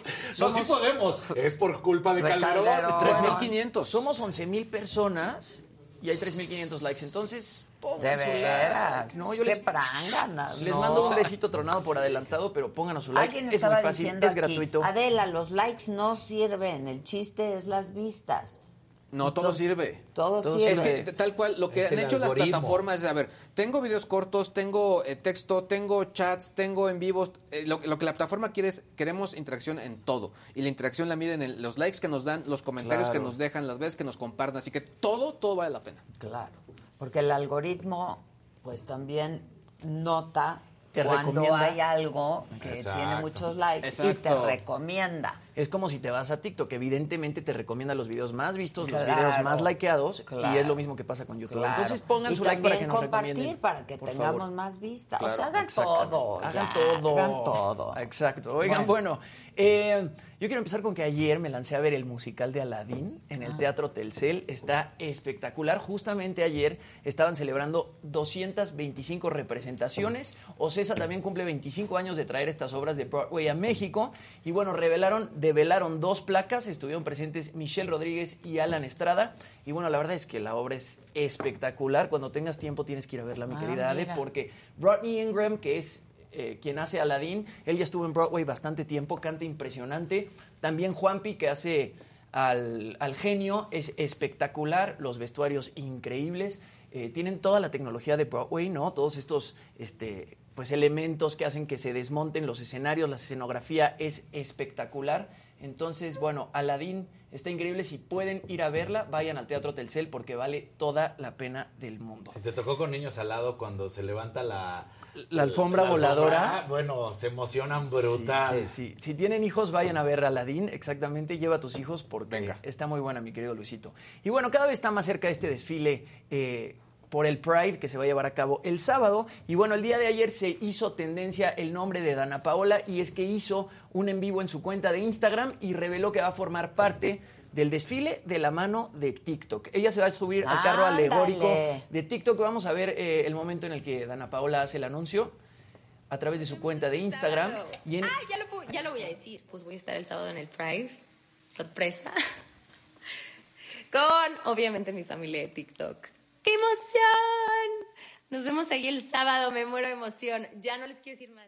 Bueno, Dana Paula va a estar en este carro alegórico de TikTok. En ese mismo coche también va a estar Mario Bautista. Y bueno, el desfile empieza a las 10 de la mañana, justamente este sábado, desde el Ángel de la Independencia hasta el Zócalo Capitalino. Y bueno, además de Dana Paola y, Mar- y Mario Bautista, pues va a haber muchas celebridades más que son aliadas de la comunidad LGBT. Entre ellas va a estar Raimix, Mario Aguilar, La Factoría. Las Perdidas también van a tener pues bastante participación en este Pride. Patti Cantú, Estemán Samo, Rusi, Regina Blandón, Ofelia Pastrana, Roberto Carlo, Alejandra Bogue, Flora Margo, Romy Marcos y bueno, varios más. Ofelia me encanta. eh, Ah. Ofelia es Bueno, todo, espectacular. pero Ofelia es la onda. Sí, sí te he contado, ¿no? De los lentes rojos. No. Son Es por amiga- ella. sí, es ¿Por amiga. qué? Porque ella Sí. me hizo un... Ella es amiga mía desde muchos años. Y ella me dio una consultoría porque pues yo llevaba ya muchos años en internet, entonces hicimos como un coaching de qué tenía que hacer. Entonces me dijo, lentes de pasta, pero entonces teníamos lo- el color rojo.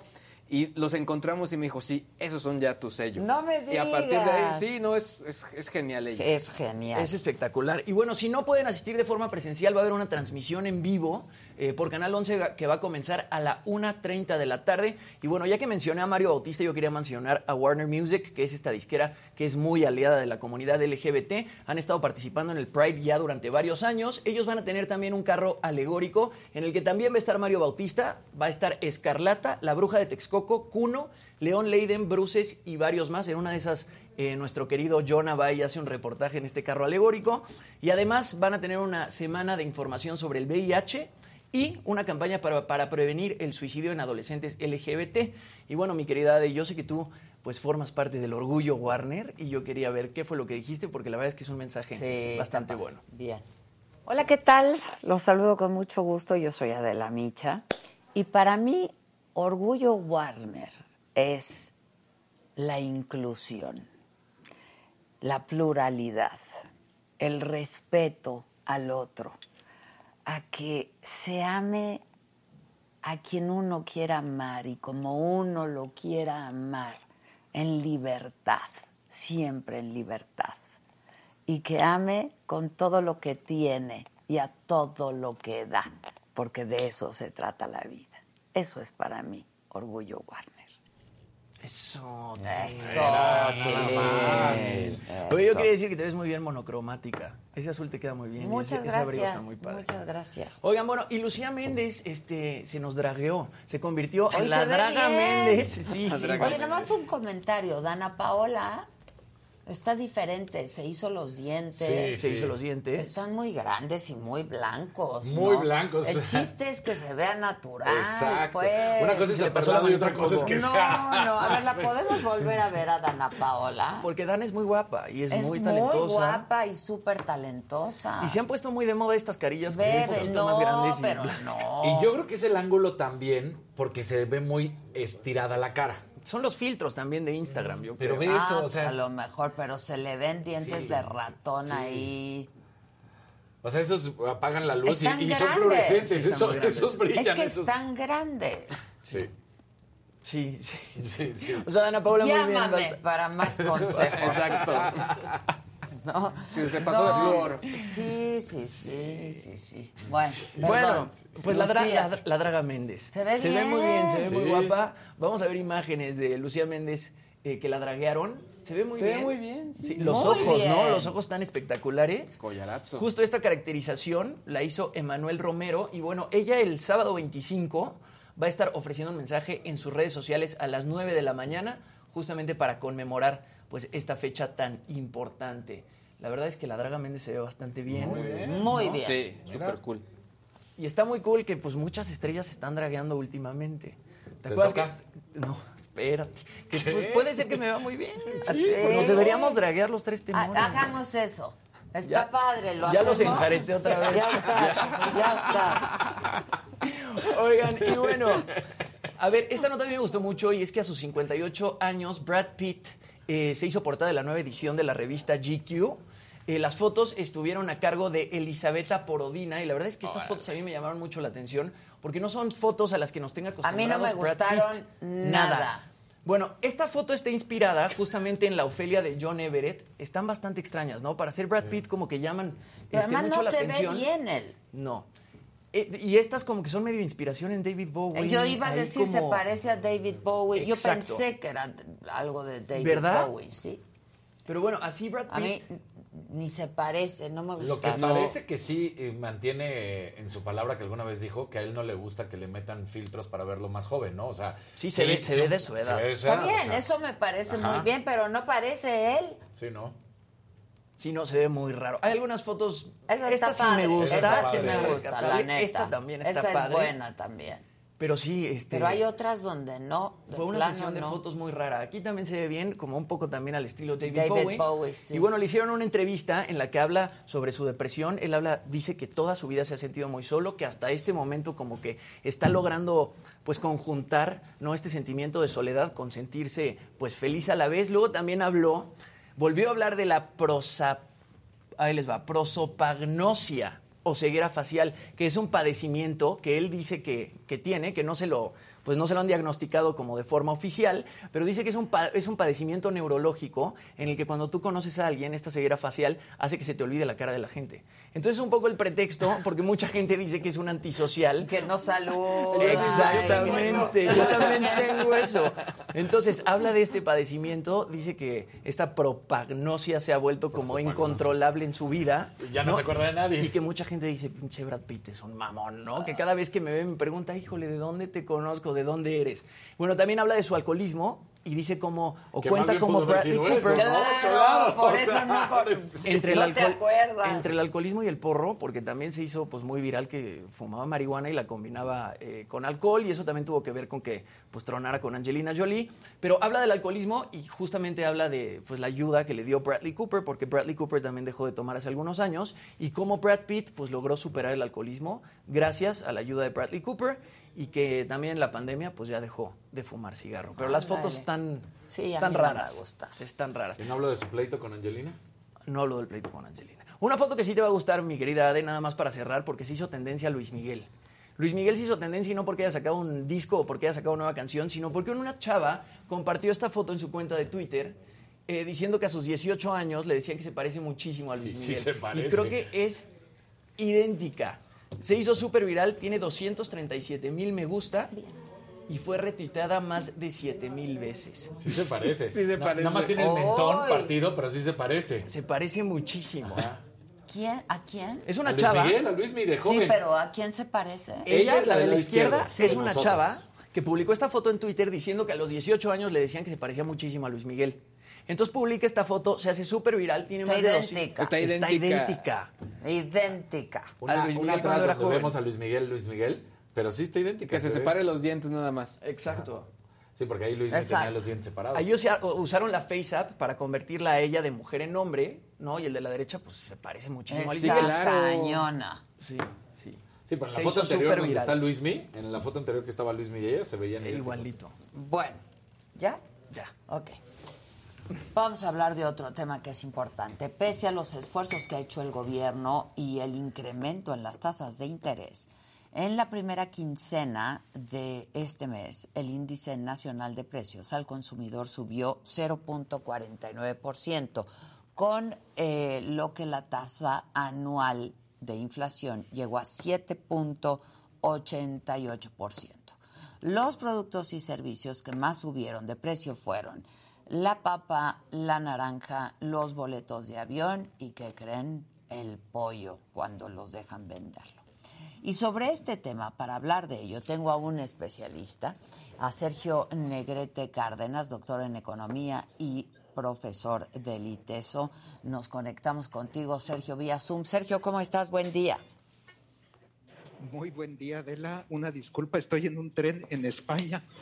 Te, te ofrezco a ti una disculpa a tu auditorio, pero es el, el momento de la conexión. No, hombre, Y al contrario, órdenes, gracias a ti. efectivamente, No, no, efectivamente la inflación más alta desde el año 2001. Ah, por eso traigo la mascarilla por el tren. Por el tren. Es la- Ya estaba a punto de decirle qué bueno que ahí sí sirve el internet. Estaba nada de decirle. Qué bueno que ahí sí sirve el internet. A ver si lo, lo podemos retomar porque es de interés de todos. Sergio, ¿me escuchas? Ojalá que no se corte. No, yo te iba a decir que qué bueno que ahí sí sirve el internet. si no lo hacemos por teléfono, a lo mejor es, es más fácil, ¿no? Este y se van a anunciar las nuevas las nuevas las nuevas tasas de interés. Este está Y, y cañón. de eso ¿eh? se va a derivar un montón de noticias. Muchas, Sí. muchas noticias. A ver qué nos puede decir este Sergio, que conoce muy bien el tema. Ahí está. ¿No? No entra. Bueno, vamos a leer al público, ¿no? Este hay alguien, una Beatriz que nos decía, a mí ya no me gustan, que ya no les gustamos. Ah. No, no, no, ¿Ni que no les que nos sigue viendo. Oye, hablando de lo del pollo.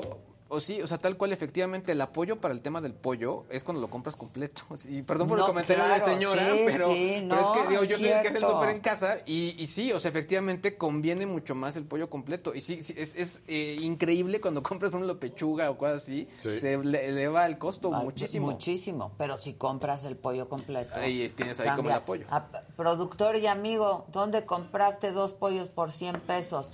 Ah, caray, ¿dónde? En Coacalco. Estaban a dos por 100, todos ahí lánguidos. Es el alcapote del pollo, Sí, sí, sí. No, es que llegué hoy en la mañana y nadie ni me saludaba, ¿no? Y los oía discutiendo. Y yo dije, hola muchachos, Nah, ni me pelaron. Quise al Carlitos porque estaba aquí afuera. Pero allá en la cabina y los oigo discutir de que el precio del pollo, ¿no? Y este, el Kevin dijo, yo encontré dos pollos por 100 pesos. Le dije, cabrón, no los comas. Sí, sí, exacto. O sea, ¿Qué no tipo los de pollo venía con Todavía. Exacto, exacto. O sea, no lo hagas. Era pollo Exacto. gallina, ¿no? Dice Berenice González que es a la que ya no le gustamos, creo. Que ya dio su like. Ahorita busco el que ya no le gustamos. Creo que es o Berenice o Beatriz, si alguien me ayuda. A ver. Este, que para mañana, Trax, ustedes jóvenes, antes. Ah, caray. Ah, caray. Ah, caray. Ah, caray, nosotros. Que antes de lo- de- del desfile. Sergio Negrete, vía teléfono, yo creo que nos puede resultar más eficaz y eficiente. ¿Cómo estás, Sergio? Bien, Adela, una enorme disculpa, por no favor. te preocupes, entendemos perfectamente. A ver, cuéntanos. Mira, pues tenemos la inflación más alta en 21 años, pero no solo eso, ocurre que es una inflación, llamémosle reprimida, gracias al subsidio de la gasolina. Si no tuviéramos el masivo subsidio de la gasolina, 400 mil millones de pesos al año, nos va a costar el chistecito, la inflación estaría más o menos en 10%. 10%. Ahora, ¿a los gobiernos sigues ahí, Sergio? No. No, pues se está compli- Se está reconectando. A los gobiernos en turno, No en el... Sí, vamos a abrir arriba de... no, no te oímos ya lo último, pero yo te quería preguntar, Sergio. A los gobiernos en turno no les gusta subir el precio de la gasolina porque es una medida muy impopular, ¿no? Muy impopular, así es. Entonces, este, ¿qué se debiera hacer? Pues por desgracia no hay alternativa. El precio de la gasolina es un precio internacional, es el precio internacional del petróleo. No hay escapatoria. A ver, a veces puedes tomar medidas provisionales, como estas del gobierno mexicano, pero hay que ser conscientes, Adela, que es un subsidio muy costoso, es dinero que estás sacrificando no va salud, no va educación, va a llenar el tanque de gasolina y sobre todo de la gente con más dinero. Es un subsidio que favorece a los ricos. Por eso muchísimos gobiernos no lo hacen. Pero como dices, es algo político y más todavía en un presidente que no se cansó como candidato de gritar gasolinazo. Subía unos centavitos y gritaba gasolinazo. Ya, ya nos la sabíamos todos. Bueno, ahora le tocó el turno de estar gobernando y que se le subiera el precio internacional del petróleo y para evitar que le griten gasolinazo, 400 mil millones de pesos al año, que reitero, es dinero que se deja de usar en otras cosas. Claro. Como en temas de seguridad, de salud, etcétera. ¿no? Exactamente. Exactamente. Oye, Sergio, este, ahora, las consecuencias de esto, de este aumento, ¿qué- ¿cuáles son las repercusiones para la gente, para todos nosotros? Tú lo acabas de leer, los precios que más se han elevado son de alimentos. Esto está golpeando el bolsillo de los más pobres. Eh, eh, es directo el, el- el golpe que se está sufriendo y en ese sentido el subsidio a la gasolina alivia un poco, pero muy, muy poco. Y no, a ver, hay gobiernos, por ejemplo, el gobierno de España ya está estudiando la posibilidad de entregar dinero a las familias más pobres. Quizá eso debería estar haciendo el gobierno mexicano en lugar de subsidiar la gasolina, pero no, ahora el golpe es directo a la mesa, a los bolsillos de los que menos tienen, porque es lo que más consume el pobre, alimentos. Ahora, este, en cuanto a las tasas de interés también, Sergio, si nos pudieras hablar un poco de esto. Mira, el- el- la única herramienta que tiene el Banco de México, el Banco Central, para bajar la inflación es la tasa de interés. Si tú subes la tasa de interés, llevas a que la gente obviamente ahorre más, porque le conviene más dejar su dinero en el banco, invierta menos, ya no expande el negocio, ya no saque crédito, entonces hay menos demanda en la economía. Y por lo tanto, ese es el resultado que se está buscando. La gente compra menos y los precios suben menos. Pero que conste cómo lo estoy diciendo, lleva a que la demanda se reduzca. Es, es un resultado poco agradable, pero que busca bajar la inflación y así están haciendo muchos bancos centrales en el mundo, el europeo, el de Estados Unidos y por supuesto el de México. Hoy, hoy precisamente Adela, a la una de la tarde, Van Banco de. México anunciará, sí, el aumento en la tasa de interés que se espera que sea de 75 puntos base, o sea, ce- 0.75%, o incluso de un punto completo, ¿eh? un punto porcentual Que es completo. muy alto. Ahorita la- altísimo.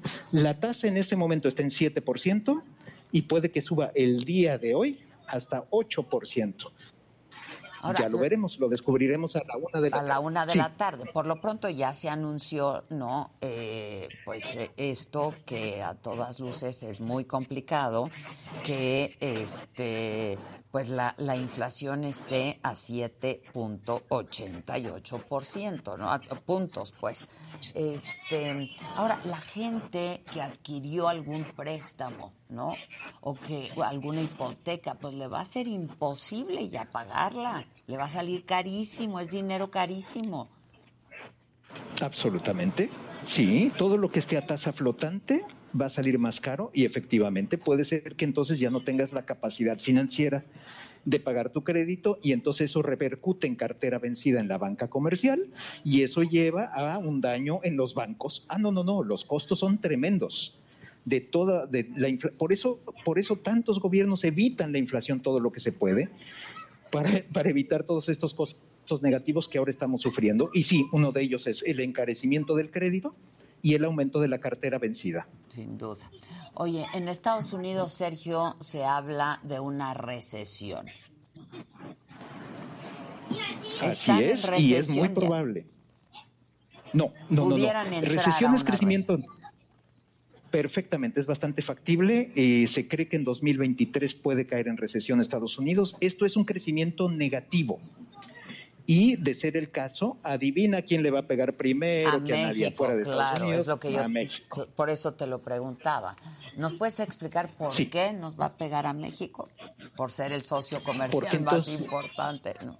Exacto, tú lo sabes, sí, o sea, nos dejan de comprar productos, servicios servicios y entonces golpea vía nuestras exportaciones. Y por cierto, también, si los paisanos se quedan sin trabajo por la recesión en Estados Unidos, No hay pues dejan de mandar remesas. Claro.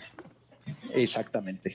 Que, que Entonces nos pega por varios lados. la cantidad de dinero eh, de- consecuencia de las remesas es muy alto. El presidente presume mucho eso, pero pues en realidad quiere decir que aquí no están generando lana, ¿no? Ni empleo, ni lana, ni nada. Siempre será incomprensible, Adela, que el presidente presuma que está expulsando trabajadores Claro. de México al resto del mundo. es algo que no podemos entender, pero le fascina, le fascina presumirlo. Así es. Bueno, pues estaremos atentos al anuncio. ¿Qué puedes predecir? ¿Un punto o punto 75? Mm, espero no quedar mal contigo y tu auditorio. Yo te, pre- yo te predigo un punto. punto. Vamos a ver cómo va. Un punto completo de una vez, porque la inflación está desaforada. Entonces, yo creo que van a ir con el punto completo.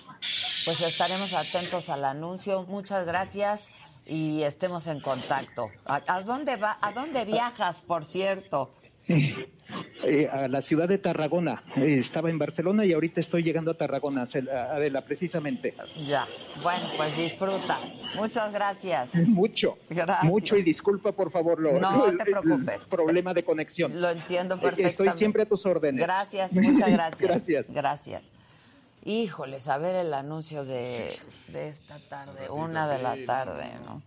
¿No? Pero es que al final también, o sea, el gobierno eh, que, que peca de positivos y que no dicen todas las cosas, pues de pronto más bien lo que van a decir los analistas y sobre todo los distintos rankings como nos ubican. ¿no? Sin duda, sin duda. Este, bueno, la gobernadora de Chihuahua, Maru Campos, informó ayer por la tarde que fueron recuperados los cuerpos de los dos sacerdotes jesuitas, Javier Campos y Joaquín Mora Salazar, y también el del guía de turistas Pedro Eliodoro Palma, quienes fueron asesinados el lunes dentro de una iglesia en Cerocahui, en Chihuahua. Los cuerpos fueron localizados en una brecha a unos 80 kilómetros de donde fueron asesinados. Y ya hay recompensa por información para dar con el paradero del responsable de este triple homicidio. El gobierno de Chihuahua ofreció hasta 5 millones de pesos por datos fidedignos que ayuden a la localización de José Noriel Portillo, a quien le llaman el Chueco, y a quien se le imputan los delitos de homicidio y delincuencia organizada.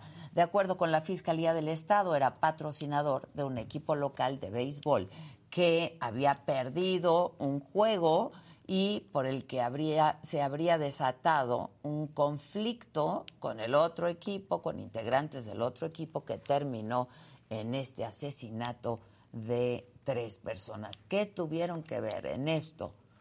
Los padres jesuitas seguimos sin saberlo.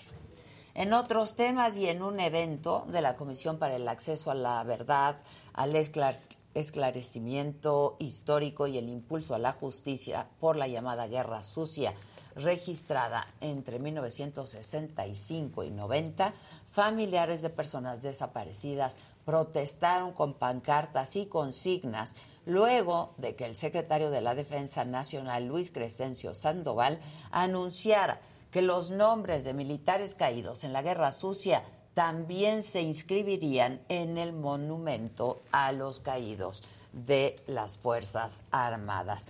En Ecatepec, en el Estado de México, padres de familia de cuatro niños menores de edad bloquearon por más de 31 horas la avenida José López Portillo, esto a la altura del DIF de Ecatepec, para exigir la detención de un maestro de un kinder que presuntamente abusó de los menores.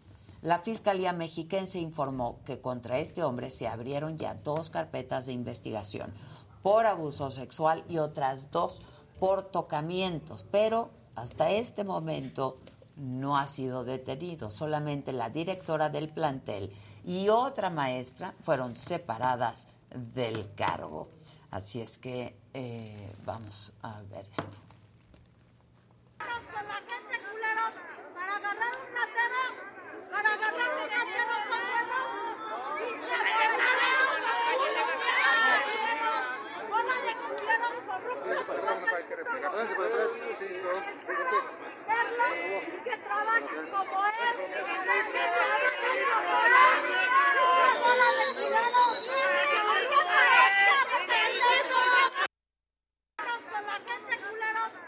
agarrar un ratero, para agarrar un ratero con ¡Pinche bola de de culeros que trabajan como él, que trabajan como él, corruptos, que trabajan como él, bola de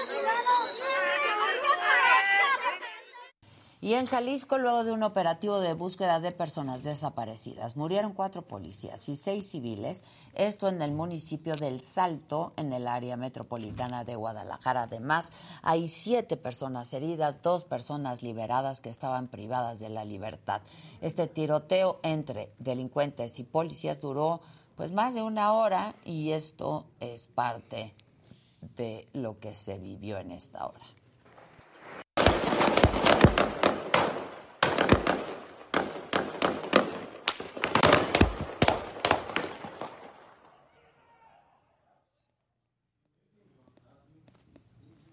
Bueno, pues así están las cosas en este pobre país nuestro. ¿Cómo estás, Zabala? Bien, Adela, tú. Bien también. Pues a salvo, ¿no? A La verdad que ya es salvo. cosa que podría Híjoles. sonar a chiste, pero es, es- es lo real, ¿no? Mira, yo, yo creo que esto ya, ya se salió, pues, de, de- No es que estuviera bajo control, No, porque no, es evidente ya- ya- ya que en ningún momento fondo, estuvo, ¿no? pero creo que... No, creo que empezamos en eso, ¿no? El problema de estas fondo. cosas es que eh, para la degradación, la decadencia, todo esto, pues no hay límite, ¿no? Entonces sí hay... eh, ante todo una evidente falla de una estrategia. Mira, ah, Es que cuando no- hablamos de ¿cuál es la asesinatos, exacto, y cosas así, hay que tratar de, de- de ubicarnos bien para no este, frivolizar la El pérdida de vidas, sí. etcétera, ¿no? Entonces, bueno, el presidente López Obrador eh, decidió apostar por una eh, estrategia ni siquiera de contención, ¿no? Sino simplemente como de dejar, Dejar de hacer, ser. que se acomodaran las dejar cosas de solas. hacer y dejar ser. Quizás que algunos cárteles fueran tomando este, Más relevancia, más más relevancia para poder tener un control de los territorios, ¿no? Este, más claro, una suerte de pax narca. Ajá, ajá. Eh, y también, eh, por otro lado, pues una disminución de los homicidios, etcétera. Toda esta idea que se manejó mucho tiempo de, de- de la sangre, el no más sangre, etcétera. Mira, pues la verdad es que a tres años tiene más homicidios que el sexenio entero de Calderón y que el sexenio entero de Peña Nieto. En lo que va. En lo que va. En la, en la- en la mitad. Y el asunto de los cárteles, etcétera, pues es un verdadero descontrol. ¿no? Entonces no hay eh, territorio, no hay zona del país ¿no? donde puedas ver algo de tranquilidad. Tú ves que llegan estados de Morena, eso hay que decirlo claramente, ¿eh? que no estaban en el panorama de la Sí. violencia y ahorita ya están en el top 5.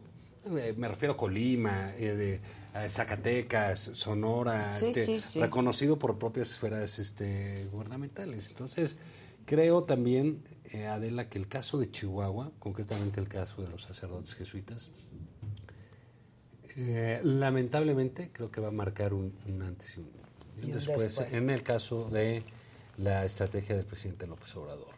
Mira, Esta eh, mañana dijo que sí funciona y que no la van a cambiar. Adelante, o sea, ya, ya su juicio, sus cosas de viejito necio, ya lo que quieras, no, no, va, no va a contar. Lo que va a contar es la parte histórica de qué sucedió aquí, por qué sucedió y quién estaba en el poder. Ese fue lo ¿no? que dije yo en, en el editorial de esta mañana, ¿no? En la editorial de esta mañana. Así pasará la historia. Así pasará, porque el presidente dice que estos hipócritas de los conservadores me voltean a ver a mí. Bueno, ¿y a quién quieres que volteen Pues a ver? entonces a quién? ¿Al Papa? Porque si volteamos a ver al Papa, pues está condenando la La violencia, violencia en en México. Entonces claro. no hay, digamos, eh, parte del problema de ser presidente, pues es muy bonito las mañaneras, etcétera, pero también hay un problema real en, lo- en lo que tiene que ver con rendir cuentas, con eh, dar la cara y con hacerte responsable de alguna manera de lo que sucede. hay países, eh, recordaba yo ayer la- la- en la guerrilla en Centroamérica, en El Salvador en concreto, cuando los gobiernos, pues muy de derecha, etcétera, convertían la guerrilla y tenían apoyo de Estados Unidos y de varios otros países, cuando van y matan a unos jesuitas, de la misma manera que entraron a la iglesia y los mataron, ahí entraron a sus dormitorios en lo que es la Universidad Católica Sí. de allá, ahí los mataron, mataron, si te acuerdas, también a otro jesuita, Arnulfo Romero, dando misa, y ahí ese- esos gobiernos eh, que resistían el comunismo se fueron para abajo. Para no hay manera que la libres, porque sí, tenemos, acabamos de ver la balacera de una hora en Guadalajara, No que ponen las escenas, por donde quieras ves. Pero el hecho de ir por unos sacerdotes que en efecto, como poníamos en un tuit ayer, ellos sí se dedicaban a dar abrazos y los Y les acabaron a dieron balazos. balazos, sí. Pero mira, Roberto. Gil ya está aquí con Sorpresa. nosotros. ¿Cómo estás, mi querido Roberto? Bien también. Trajo, trajo ropita. En la, en la- en la- Ah, en la gustada sección, en la gustada sección de moda, Ándale. trajimos a Pablo Torres Hola, de Pablo. Harris en Frank. De Harris, ah, qué bueno, me trajeron un saquito, ¿cómo vas? O me toman medidas. o- Hay que tomar medidas, todo, todo. Ahorita pasamos ese rollo. Exacto. Pero bueno, yo creo que sí va a haber un, este- un- un- un punto de quiebre, de inflexión en el juicio de la opinión pública. Es evidente que él ya no va a querer cambiar esa parte, pero va a ser costosísimo, ¿no? Costosísimo, porque son, son eh, pues ni siquiera podemos imaginar las escenas. Dantescas, las iglesias son, pues literalmente, pues como santuarios en Es las guerras, templo, etcétera, ¿no? claro. Son lugares que se procuran no tocar, ¿no? En, en- en los bombardeos, etcétera. Aquí, bueno, pues esto es... Aparte, estaban en una zona eh, miserable, donde Sí, nada más estaban ellos ayudando, donde el. Estado no llega. Y llegaron los jesuitas, desde hace muchos, Muchos años. Ellos, concretamente hace 50, y los mataron. Entonces sí creo que esto le va a... Ayer me decía un padre jesuita, pues uno de ellos, del, del que sobrevivió, le dio la comunión a este personaje, ¿no? Al chueco. Al chueco, es terrible. Roberto. Yo, yo creo que algo que es verdaderamente eh, sorprendente es el sentido de negación del presidente. ¿Cómo, topa, cómo toma las palabras del Papa, no?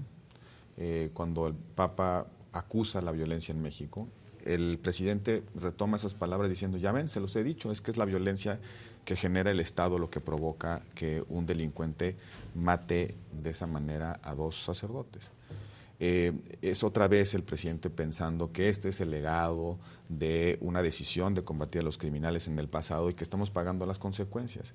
Esta, esta, eh, esta negación de que cuando el Estado no existe, cuando el Estado se retrae, cuando el gobierno no hace su función, que es eh, acosar a quien genera violencia, contener a quien genera violencia, esta negación sobre que el Estado tiene que ser siempre más fuerte que los delincuentes, ya llegó a un extremo en el cual parece que el presidente está incluso justificando lo que pasó en Chihuahua. ¿no? Exacto. Pues claro, y entonces fíjense, va a seguir y, pasando. y- y, eh, el solamente yo yo solamente he escuchado una sola voz de Morena que ha planteado ¿La de Monreal? la de Monreal que ha dicho oigan hay que repensar esta estrategia de abrazos y no balazos porque ni los balazos paran ni los abrazos llegan lo que está pasando es que la, eh, la- la violencia se está desatando, se está volviendo incontrolables ciertos territorios del país.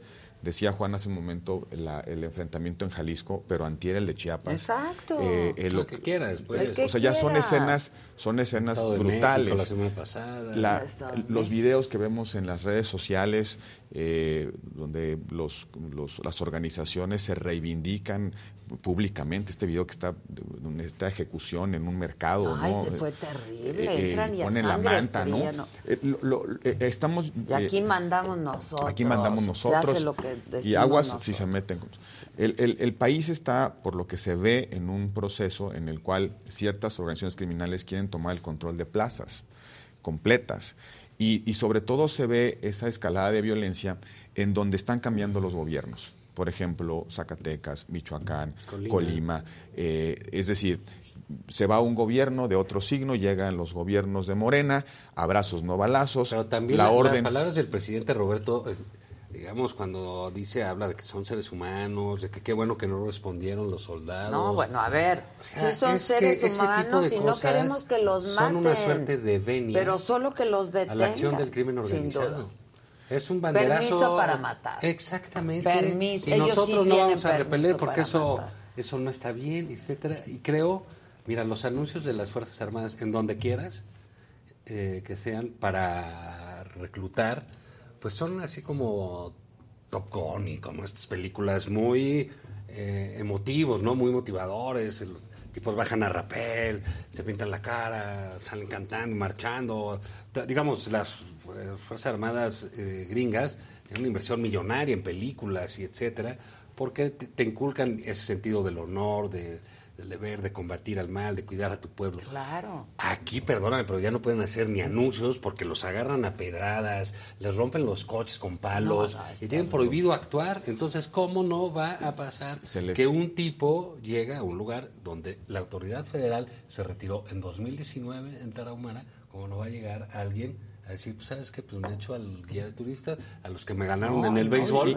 Y, y- y- y eso- es- esos soldados, esos marinos, esos policías, son la cara de la autoridad en el territorio.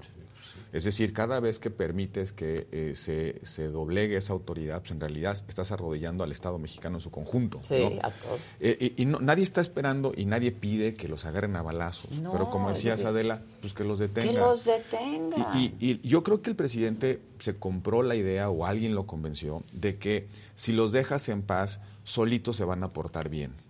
Quizá siga pensando el presidente en el modelo de los ochentas, en el modelo de los ochentas. ¿Cuál es el modelo de Que los se ochentas? administraba Que se la administren No, pero eran solid- carteristas, carnal. no, o sea, Exacto, no, no. te No, y- controlaban el pollo. Incluso en, en- en- en Guerrero, en Guerrero. ¿no? Incluso, ¿Sabes? sí, pero incluso el crimen organizado. El- ¿no? el- el- esos, a ver, esa idea de que eh, cinco cárteles en- que tienen cada uno su espacio de influencia y no se tocan entre ellos y solo cuando empiezan a generar violencia entonces entra el Estado. Ese viejo modelo ya fue superado. Porque, sí, exacto, porque, porque ¿qué pasó? En este país las, las organizaciones criminales se fragmentaron, se pulverizaron y peor aún, ya se diversificaron. Ya no solamente se dedican a mover la droga de Colombia a Miami o a Los Ángeles, ahora se dedican a robo, extorsión, huachicol, trata de personas, el migrantes. Guerrero, nadie vende pollo. Donde, hay, donde haya lana, va a haber un, un incentivo, un interés de las organizaciones criminales de apoderarse de esa renta lícita de una sociedad o ilícita de una sociedad. Entonces, el- el- yo creo que, eh, yo, yo coincido con lo que decía Juan, Eh, el, el tema de los jesuitas yo creo que sí es un antes y después. Le va a costar un poco más trabajo decirle a la gente, a la sociedad, que las abuelitas van a lograr que se porten bien los criminales. Sí, bueno, mira, es que no se sí, portan y bien, estamos matan aquí, gente. Roberto y yo podemos cuestionar y el presidente va a decir, ahí están los conservadores Sí, con la la fifí micha, de de la Adela micha, y ahí sí, están sí, sí. dándole con todo desde que Dios amanece y soy el presidente más criticado. La voz de los sacerdotes, particularmente de los Sí, jesuitas, sí es muy incómoda para cualquiera. Claro, para cualquier. Ellos son incómodos por definición. Dan misa diaria. ¿No? Entonces, esa voz en crítica va a ser complicada para. Y más para un. Desde mi punto de vista, fariseo, eh, con ínfulas de curita de pueblo Sí. como López Obrador, le va a ser muy incómoda y muy difícil de saltar.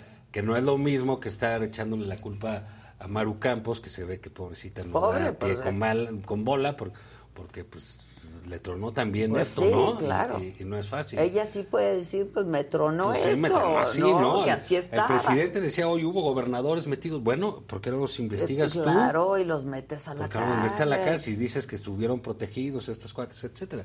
Entonces, bueno, ahí sí tenemos un... un- Y, y yo, creo que esto puede detonar este, que otras, o- o- un cisma, sin duda, de legitimidad política del gobierno, sin duda, de legitimidad de la estrategia de abrazos y no balazos, sin duda, pero yo creo que se va a ir juntando con otras cosas. Eh, ha sido el sexenio más violento para los periodistas. Eh, bueno, ahora ya se van a juntar con los sacerdotes o con las iglesias. Oye, ¿por qué no hay médicos en muchos lugares de este país? es que no Porque los ir. secuestran y se los Pues llevan para tenerlos de- para tenerlos a, a la mano cuando se arman las balaceras. ¿Por qué no hay médicos, enfermeras o enfermeros y, me- y doctoras? cubano y ponlo de tiro al blanco. Exacto, Es que, eh, tampoco. Lo, lo que, lo, que, lo que el presidente, y quizá eh, es presa de sus propias palabras, no es que regrese a la estrategia de Calderón o que legitime la estrategia de Calderón. Es que un presidente con la legitimidad popular que tiene López Obrador puede hacer muchas cosas o podía hacer muchas cosas Muchas para poder cosas. Muchas fortalecer cosas más la que las de Calderón. Claro, ¿Eh? porque no solamente tienes una legitimidad popular incuestionable, 30 millones de votos, tienes mayorías en los congresos y tienes la mayoría de los, Los gobernadores. gobernadores de tu lado. Oye, ¿qué, qué puede pretextar? Bueno, por lo 22. menos Calderón y Peña decían, no, tengo que lidiar con los gobernadores y qué Exacto, tal. y no. exacto. Oye, de- nosotros, bueno, los gobiernos anteriores estaban, tenían que debatir si las Fuerzas Armadas podían o no participar en tareas de seguridad pública. Ya se zanjó esa discusión, tiene una reforma constitucional que no tiene ni Obama, ¿no? Sí, que le, no le tiene dieron la habilitación, Obama. no, le dieron la habilitación para que las Fuerzas Armadas... Obama que vamos a llorar. Sí, bueno. Por cierto, ¿ya, ya viste la serie esta de, de The- The First Lady? Está Sí, buenísima. Buenísima. Qué gran personaje Betty Ford. Betty- eh, en- ¿Qué no, yo creo que esa es la mejor. personaje. Esa es la mejor. Bueno, y la actuación de Pfeiffer es... Qué va. Oye, ya- yo, no, yo no había reparado en la, en la complejidad de- las, eh, Las primeras damas. pero sobre todo de, de Eleanor Roosevelt y de, y de, y de Betty Ford. Lo de Betty Ford es muy impresionante porque, digo, no he visto los últimos capítulos, pero... Yo voy al día. Hay, hay muchos, este, Stevie Nicks, o sea, muchas chavas que, que fueron a su, a su A su clínica, porque terminó poniendo una clínica, A la Betty etcétera. Ford. La Betty Ford Pues famosa que te decían, ay, vas a ir a la Betty Ford y quién sabe qué, que los hagan de vacilar. Pero realmente fue de una ayuda increíble y realmente el peso que, puedo, que podía llegar a tener una primera dama, ¿no? Sí, que tienen todavía. Bueno, Todavía este, tienen. Sí. Bueno, la- Michelle. Michelle Obama. yo- Que no me gustó la actriz, no. No. La No. pareja se me hace tan sin A mí chiste tampoco me comparados gustó. con los Roosevelt Sí, y con los Ford, ¿no? Pero muy buena No, y, serie. y el- este, eh, eh, ¿cómo se llama el que hace a, a Roosevelt?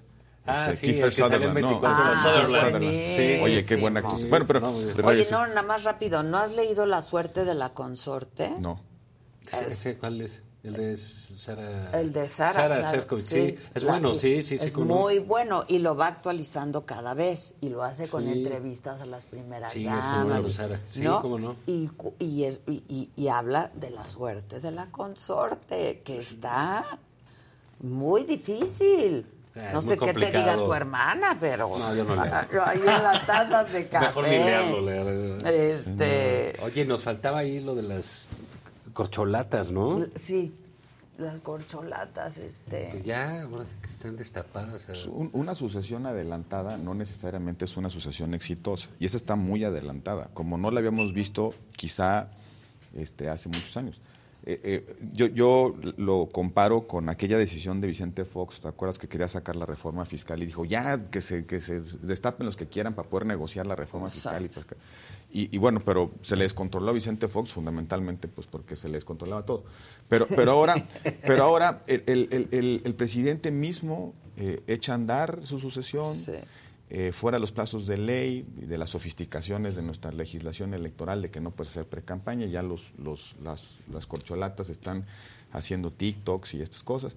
Y, y yo lo que veo es que muy probablemente eh, eh, eh, empiece un, un- un pataleo interno, es decir, una suerte de lucha interna que a ver si se puede arbitrar y se puede controlar. No, no lo tengo claro, ¿no? Este, se están peleando por no solamente la continuidad Bueno, pues es que los presidencia de la República. aspectos interesantes en Morena, en el PAN vale madre, ¿no? Pues en el es PRI, que- pues es para ver si cierran el ataúd o no. Pues, O sea, exacto. están en ese, en ese rollo. Pero sí, ahora que decía Claudia Sheinbaum, creo que lanzó el primer video mudo ¿no? de redes sociales. Quedaba, se quedaba callada. Y, y- y- y hablando de las oposiciones, Tocando, Eh, y sí, como luego ya, miren, tocando aquí la está mi depa. Y Marcelo, pues aquí está mi Eh, oficina. ¿no? Claro.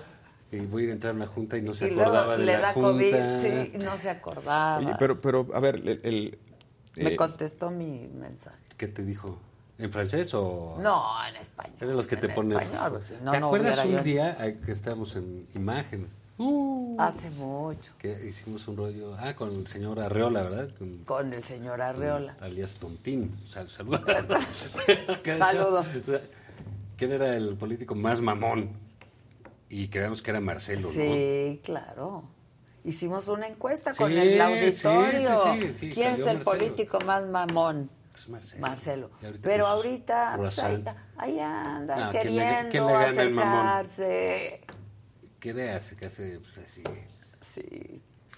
No, están muy mal, pobrecitos. Pero, pero y- eh, el, eh, la, la actividad, el activismo, mejor dicho, de las corcholatas parecería que sería la oportunidad de activar algo enfrente, ¿no? Ah, no, es que eso es peor. Y entonces los partidos de oposición pues, andan ahí que si sacan a sus dirigentes y piden la renuncia y otra vez en Fíjate, el, los en que el van pleito ganando, interno, los que tienen toda la ventaja, traen prisa. Traen prisa. Y los que van perdiendo y Están eh, como si nadie pero, pero no, además están metiendo con pero, alito. pero es muy lógico. Lo que hizo el presidente fue sacar a sus liderazgos, a sus corcholatas, a recorrer el país, a, a hacer eventos, a animar a sus estructuras. Animar, pues, no bueno, por lo que lo que sea.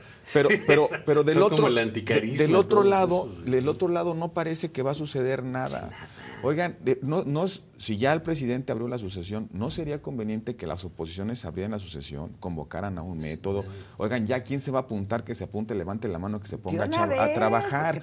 que que se, ah, bueno, es mejor, yo creo, pues, ver videos ridículos que no ver nada. Claro. Sí, esto- esto es vacío. Porque el Este- ridículo lo Pues vas lo acotando, menos, ¿no? claro. pues este vacío, este vacío es, es, es, es Al menos hay verdaderamente- memes. Por lo menos hay memes Hay y hay una conversación pública, ¿no? Estamos hablando de algo.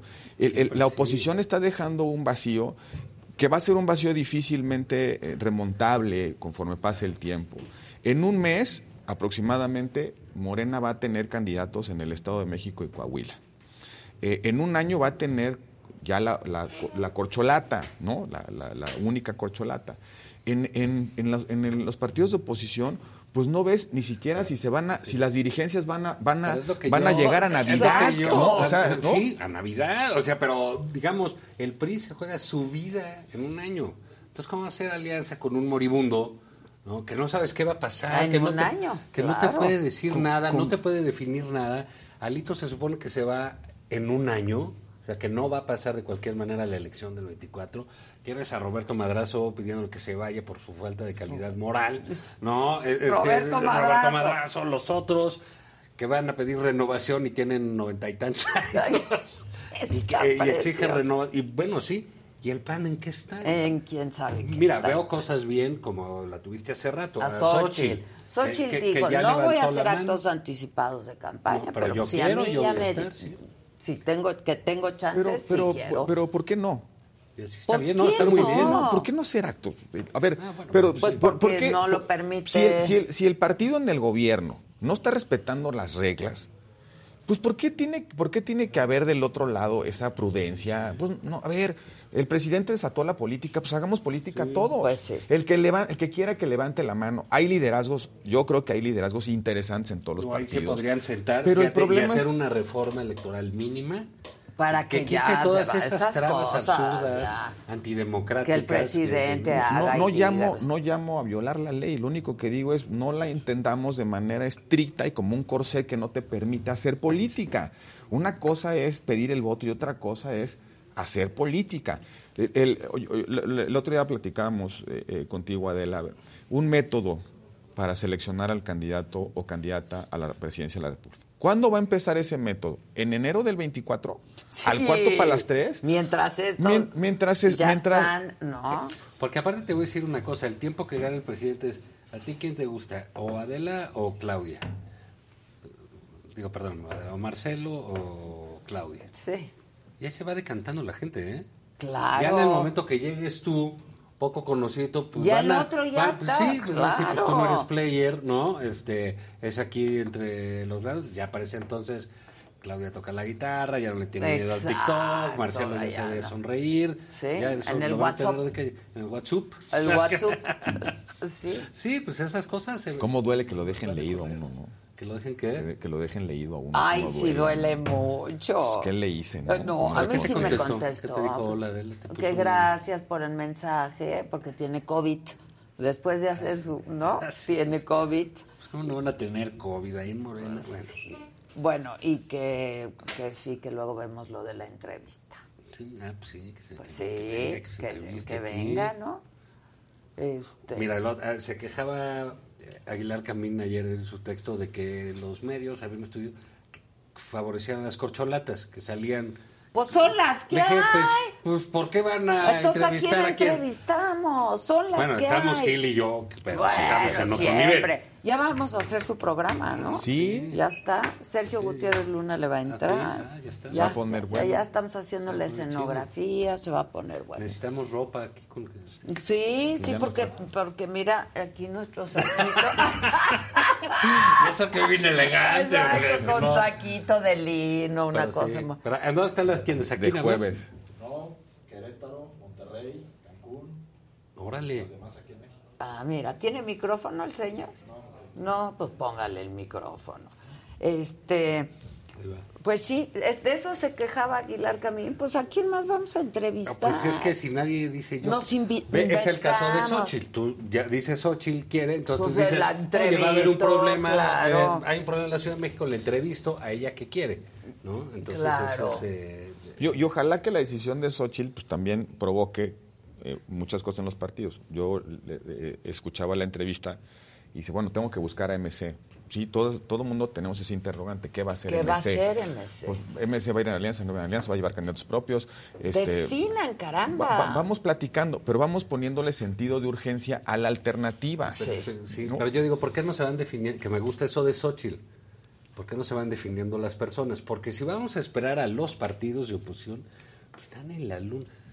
Marco Cortés, me voy a reunir con los gobernadores. No, ya. Oye, qué bueno, mano, pero ¿eso qué? O sea, la Quieren hacer su ciudadanía conclave que- panista, ¿no? Sí, y luego ya, que, pues la bueno. que larre. En cambio, Xochitl dice, pues yo no soy la de la dirigencia, ya empieza a meter el, el Claro. debate, etcétera. Y pues la y si ciudadanía hay se alguien mejor gusto. que yo, va. Bueno, viene la promoción. viene la promoción. Madaleno, eh. Exacto, viene la. Preséntanos a tu invitado. la catapixia, ¿no? Exacto. Este, este, este apartado lo patrocina, ¿no? A ver. No. Adela Pablo, la vez pasada. ¿Cómo estás, Pablo? Es te- que me te- gustó te- mucho el saco. Vi el video, vi el video. Me encantó. Y me gustan los sacos que trae el señor. Y a él también. Ah, también nos gusta. Va a usar más. más. Es la- es de- eh, eh, contábamos la historia de Harrison Frank, empresarios mexicanos que han hecho bien las cosas. Este, quedamos de presentártelo, Adela. Sí, pues Está. Sí, pues la semana pasada me empezaron a mandar este muchos mensajes eh, conocidos, amigos. Pues sí nos Sí. ven, La verdad es que sí, compadre. me sorprendió y todos, ¿cuánto le pagaste a Roberto para que se Oye, dijera sí el paga una anuncio? Lana, nada, ¿no? ¿eh? Digo, Puedes conseguir mejores lana. modelitos, seguramente. mejores Con estos perchas. modelitos, pues cómo no, man. Aquí ya vemos Digo, aquí vemos gente con más ¿no? prestancia, ¿no? Claro. Pero bueno. ¿Pero No, dónde hombre. están? Entonces decías que Querétaro. O sea, tenemos tiendas aquí en México, tenemos eh, cuatro sucursales, este, en Polanco, Pedregal, en Arcos Bosques, y la de Lomas, que fue, es la más, este, con la que empezamos. Es por la que yo paso todos Sí, los la de. Virreyes, la que Exacto. subes por Alencastre, es con la que empezamos hace como 12 años más o menos que empezamos con esto. Fue mi tesis, de hecho, de, de la universidad, este proyecto. ¿A poco? Que no me fue muy bien, por cierto, es creo que seis o siete en el proyecto, pero bueno, sí funcionó, ¿no? Ahí va jalando bastante bien, gracias a Dios. Pues muy bien, ¿no? ¿Hace cuántos años la primera? Hace 12 años. 12. ¿Y cuántas allá? Seis. Oye, Seis en total. muy bien. Y dime una cosa, eh, ¿cómo resistieron la pandemia? Porque siento que así se... ¿quién Yo me pongo compraba el saco trajes? porque O sea, pues, hijo, el traje y todo eso se fue sí. para, para el No, fue caño, ¿no? terrible, la verdad fue terrible, no lo esperábamos, íbamos muy bien en el 2019 y de repente ya la pandemia y una pesadilla, pues nadie iba a comprar un traje, evidentemente Los nadie. abogados, Roberto de repente me Sí. pedía, este, no Sí, tenía nada que es hacer. que y me solo pedía los abogados. Sí, se ponía a modelar. aquí, Le gusta modelar. ¿no? hacía su Sí, pasarela sí. en su despacho el solito. Pero Sí, sí, te no. vestías y te bajabas a la, la- y la otra vez te subías y ya. O para el Zoom. Zoom, ahorita vengo a trabajar, le daba la vuelta al coche y regresaba. Voy a, voy a estrenar un traje para el Zoom. Exacto. Puros sacos, nada más. Los sacos ya de abajo ya. Pero sí fue una pesadilla. ¿eh? Nos pusimos a hacer otras cosas, ropa más sport. Pero digo, hasta maquilamos batas quirúrgicas. Cubrebocas, me puse, Ah, porque si no, no, no, no, No resistes. No resistes las rentas, negociar con todos los dueños de los locales y todo fue una pesadilla, pero bueno, ahorita sobrevivimos y ahorita este año la verdad es que muy bien. La gente otra vez como que quiere volverse a vestir este formal, ¿no? Se antoja. Ya se hartaron de los Pues, jeans para cambiar, y las exacto, para playeras y cambiar un todo. poco. Sí, ya, sí. ¿no? Ya. La gente quiere salir otra vez bien vestida, este y bien. Ahorita estamos muy contentos con todo lo que estamos. Es el, este es el año del destrampe. Sí, es- exacto. Es- Todos los, todos los diseños, todas las, este, la línea lo hacen este, mexicanos, este, los- los- digamos, en la, en la, en la, en la casa, ¿no? O sea, Sí, todo lo diseñamos nosotros y obviamente las telas las traemos de Es lo que te Italia, iba a la decir, mayoría, la- sí. lo- Lo los casimires y todo Porque eso, Italia pues. pues son los reyes de, de eso, pero toda la maquila, lechura es aquí en México. Lo tratamos de que todo lo que se fabrica es este con maquila mexicana, que es de las mejores del mundo y mucha gente no sabe, ¿no? Mucha gente dice, "No, es que en México es chafa, ¿no? En México maquilamos de lo mejor que hay en el mundo en cuanto a ropa de, de trajes y, y, y ¿Y tú mandas maquilar o tienes...? tenemos nuestra maquila, tenemos nuestra maquila, este, y nos especializamos en toda la parte de a la medida, personalizado. Entonces, este, así es como empezó realmente la- el negocio. Y después pues, empezamos a poner las tiendas, ¿no? Con ropa ya hecha. Este, y bueno, la marca creo que está agarrando buen, buen empuje ahorita. ¿Y con esto más? Pues ¡Hijo! No, con tú esto nos dices más. cuando pasamos por ahí. A mí me queda de ¿A dónde pasada, mandamos? ¿eh? Sí, dale para que le tomen las medidas a Adela, porque ya está haciendo Las ropa de tengo, mujer, te las paso.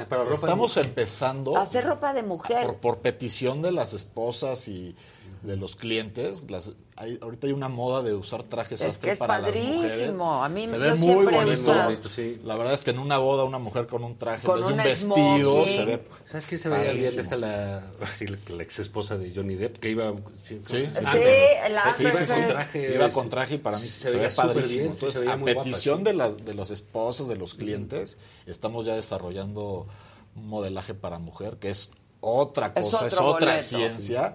Es bien difícil, pero ya estamos sacando los últimos este, detalles. Y pues si quieres ser conejilla de indias, Vas, con muchísimo vas. gusto. Pero incluso los trajes de hombre en mujer se Sí, ven padrísimos. así es. Porque no son trajes O sea, porque los de la mujer son más estilizados, ¿no? Sí, vale. y, y- Sí. y un, y un traje de hombre en mujer se ve Pero la moda ahorita de las mujeres es- ya no es el traje pegado, es- No, son es- trajes grandes como si fueran de hombre. Como Sí, Versace. Exacto, y se ve muy bien. Con se ve muy pachucos. Exacto. ¿Te acuerdas que era una moda Los así muy, muy- pachucos son padrísimos. Sí, son muy amplios, ¿no? Sí. Así es, entonces estamos empezando con ese proyectito de mujeres, a ver qué tal. Muy bien. Gastan más que los hombres, entonces puede ser bueno. Exacto.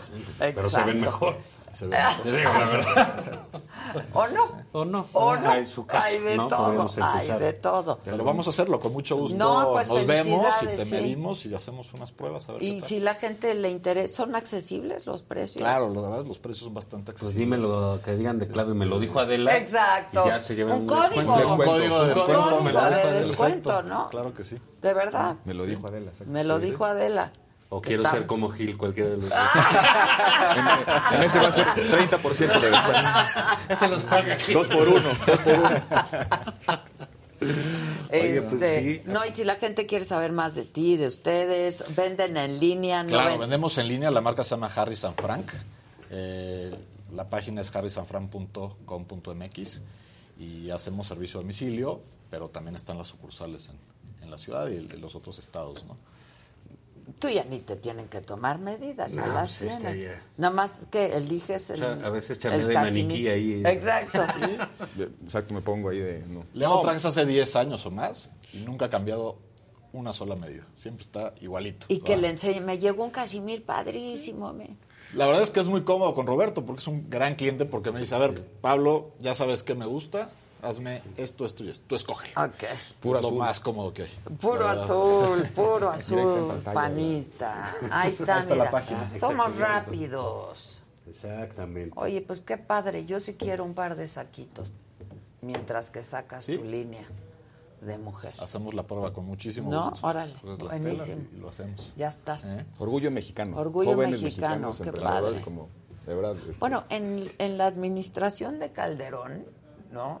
Se impulsaron mucho a las pymes. Y Yo me acuerdo que las, las Almas, que ahora es una empresa enorme, Sí, como... eh, eran pymes. ¿Ah, ¿Sí? Eran pymes, fue una Hay pyme. muchas. hay la, la verdad es que el- el- la estrategia de fortalecimiento de apoyo a las pymes eh, daba dio buenos resultados. Hay muy buenas empresas hoy que fueron que son resultado de un esfuerzo pyme, de una, de una, una idea. Claro. este, porque las empresas no se crean de la nada, ¿no? Eh, es una idea. Es bien un- difícil. Sí, y- era como esa idea del changarro de Fox llevada un poquito más allá, un, un concepto un Y, poco y más... cu- y mucho- muchas personas creen que el- los programas de apoyo a las pymes son dinero.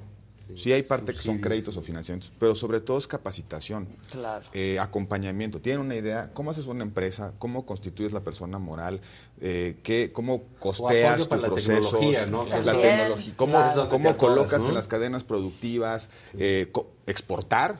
¿Cómo encuentras un cliente en el extranjero? ¿Qué requisitos tienes que cumplir para aprovechar las ventajas del libre comercio, del Tratado de Libre Comercio? En fin, tiene su ciencia. Entonces, eh, eh, esos programas llevaban de la mano a los jóvenes, a los emprendedores, a las mujeres que tenían Claro. Ayer hablábamos con. Juan de, de una empresa que, que- que él conoce, que hacen restauración de muebles, ¿no? Que compran muebles. Ah, sí, este, en Monterrey. en Mon- Compran muebles viejos, la unidad desechos, Ok, y los restaura. y los pintan, y entonces son uno. Uno de cada. Sí, es una Claro, pieza. es una entonces te la pieza. venden, te, te la mandan de Monterrey para acá te- y tienes tu pieza única, padrísima, y te ponen todo el proceso y les va. Ah, está padre. El antes y después. Exacto. Y ahora la revolución Amazon, que es tú puedes hacer tu empresa y colocar en una en un sistema global de logística y distribución Sí, como es eh, Amazon. tu producto, Imagínate lo que puede claro. potenciar Sí, no, en, las en- ideas. en Instagram, me dice, ¿ya viste estos muebles? Órale, pues, y pues son piezas únicas, ¿no? Porque van y compran. Exacto, no La idea es re- no es en restaurar serie, el pues, mueble, ¿no? claro. Exacto, entonces... eh, Hay no, un pues, trabajo ahí, exacto, padre, Y dejan, sí. pues así muy chico. Y, y- y el mueble seguro tiene una historia. No, Sí, está, sí, sí, padre. sí, Sí, está está padre. ahorita me dices. Sí, sí, ¿no? sí, sí. Órale. No, sí, está padre. Pues el felicidades. siguiente segmento puede ser esa mueblería. No, pues sí les voy a decir. Hay que buscar la papa, No, ¿no? le también tienen muebles. Te los voy a enseñar porque hay unos que son para hablar por, ¿te acuerdas? Los Ya estamos bien teléfonos. rucos, sí, que tenían pie, la silla, era una pieza y tenían la silla y el como buró aquí donde se ponía el teléfono. Y ahí ya te sentabas, sentabas tú, a hablar, Te, porque te sentabas a hablar por teléfono. Pero está Ahorita ya nadie ni habla. No, que Ya ni Puro teléfono tiene. texto. Sí. Es un problema. Es más, suena el teléfono y ni contestas Sí, porque son no. los de HCBC. Exacto. O galloso, güey, que empezaron a hablar. Qué pinche mal gusto, ¿no? Ya, por favor. Sí, pues sí, para allá vamos, pero no empujen. Hasta Maca le hablaba. Hasta Maca le hablaba. No, no, no, no. Eh, No. No, sí. Pues felicidades. Muchas gracias. Roberto, gracias. Gracias. Siempre Adela, es un querida. gusto verte. Te vemos el próximo jueves. vemos el próximo ya, por favor, agenda que los jueves Sí, ya estás quedó. aquí. Ya, ya quedamos. ¿Y ¿No? cuándo vamos a empezar con el otro? Este, Pues hay que agosto. sí. Es- o septiembre, ¿no? Ah, Regresando. Ah, la sí, gente. va. Septiembre, nuevas tempo- nuevos programas, Sí, ¿no? luchas en lodo, ¿va? Eh, Luchas en lodo, exacto, así les habremos Para de ella. Pero sí. él es muy, muy, Sí, sí, sí, sí, puede estar ¿no? interesante. Muy Sí. prudente, muy, muy hacer un- fifí, muy finolis. Muy aspiracionista. Muy finolis Aspiracionista. aspira. Él también. Conservador. Pues mira, Claro. este, claro. No, gracias, Zabala, gracias. Gracias, Como Adela. siempre a ustedes, gracias como siempre por su atención y compañía. Los veo esta noche a las 7 de la noche en el Saga Live. ¿Quién viene Los espero. Niurka, que está Ay, famosísima ahorita la ¿Y ahora por Niurka. Pues porque entró a un programa que yo no he visto, Sí, pero yo vi el otro día en redes sociales. la casa de las la casa de los famosos y la sacaron a ella Como el Big Brother. como el- está inspirado en el Big Brother ese programa y entonces Ya la expulsaron, pues sí. ¿se acuerdan del Big Brother? Sí, claro. cuando estaba La la, negra la Tapo, yo creo, a ella, ¿no? cuando estaba la negra Azalia. Sí, sí, sí, la de Lady pues Polanco. un poco hacen el símil en la Lady Polanco de cuando sacaron a Salia porque era la mala de la historia y ahora sacan a New York entonces va a pasar por aquí a tomarnos un tequilita. Dios santo. gracias, gracias, gracias. Los veo esta noche. Bravo.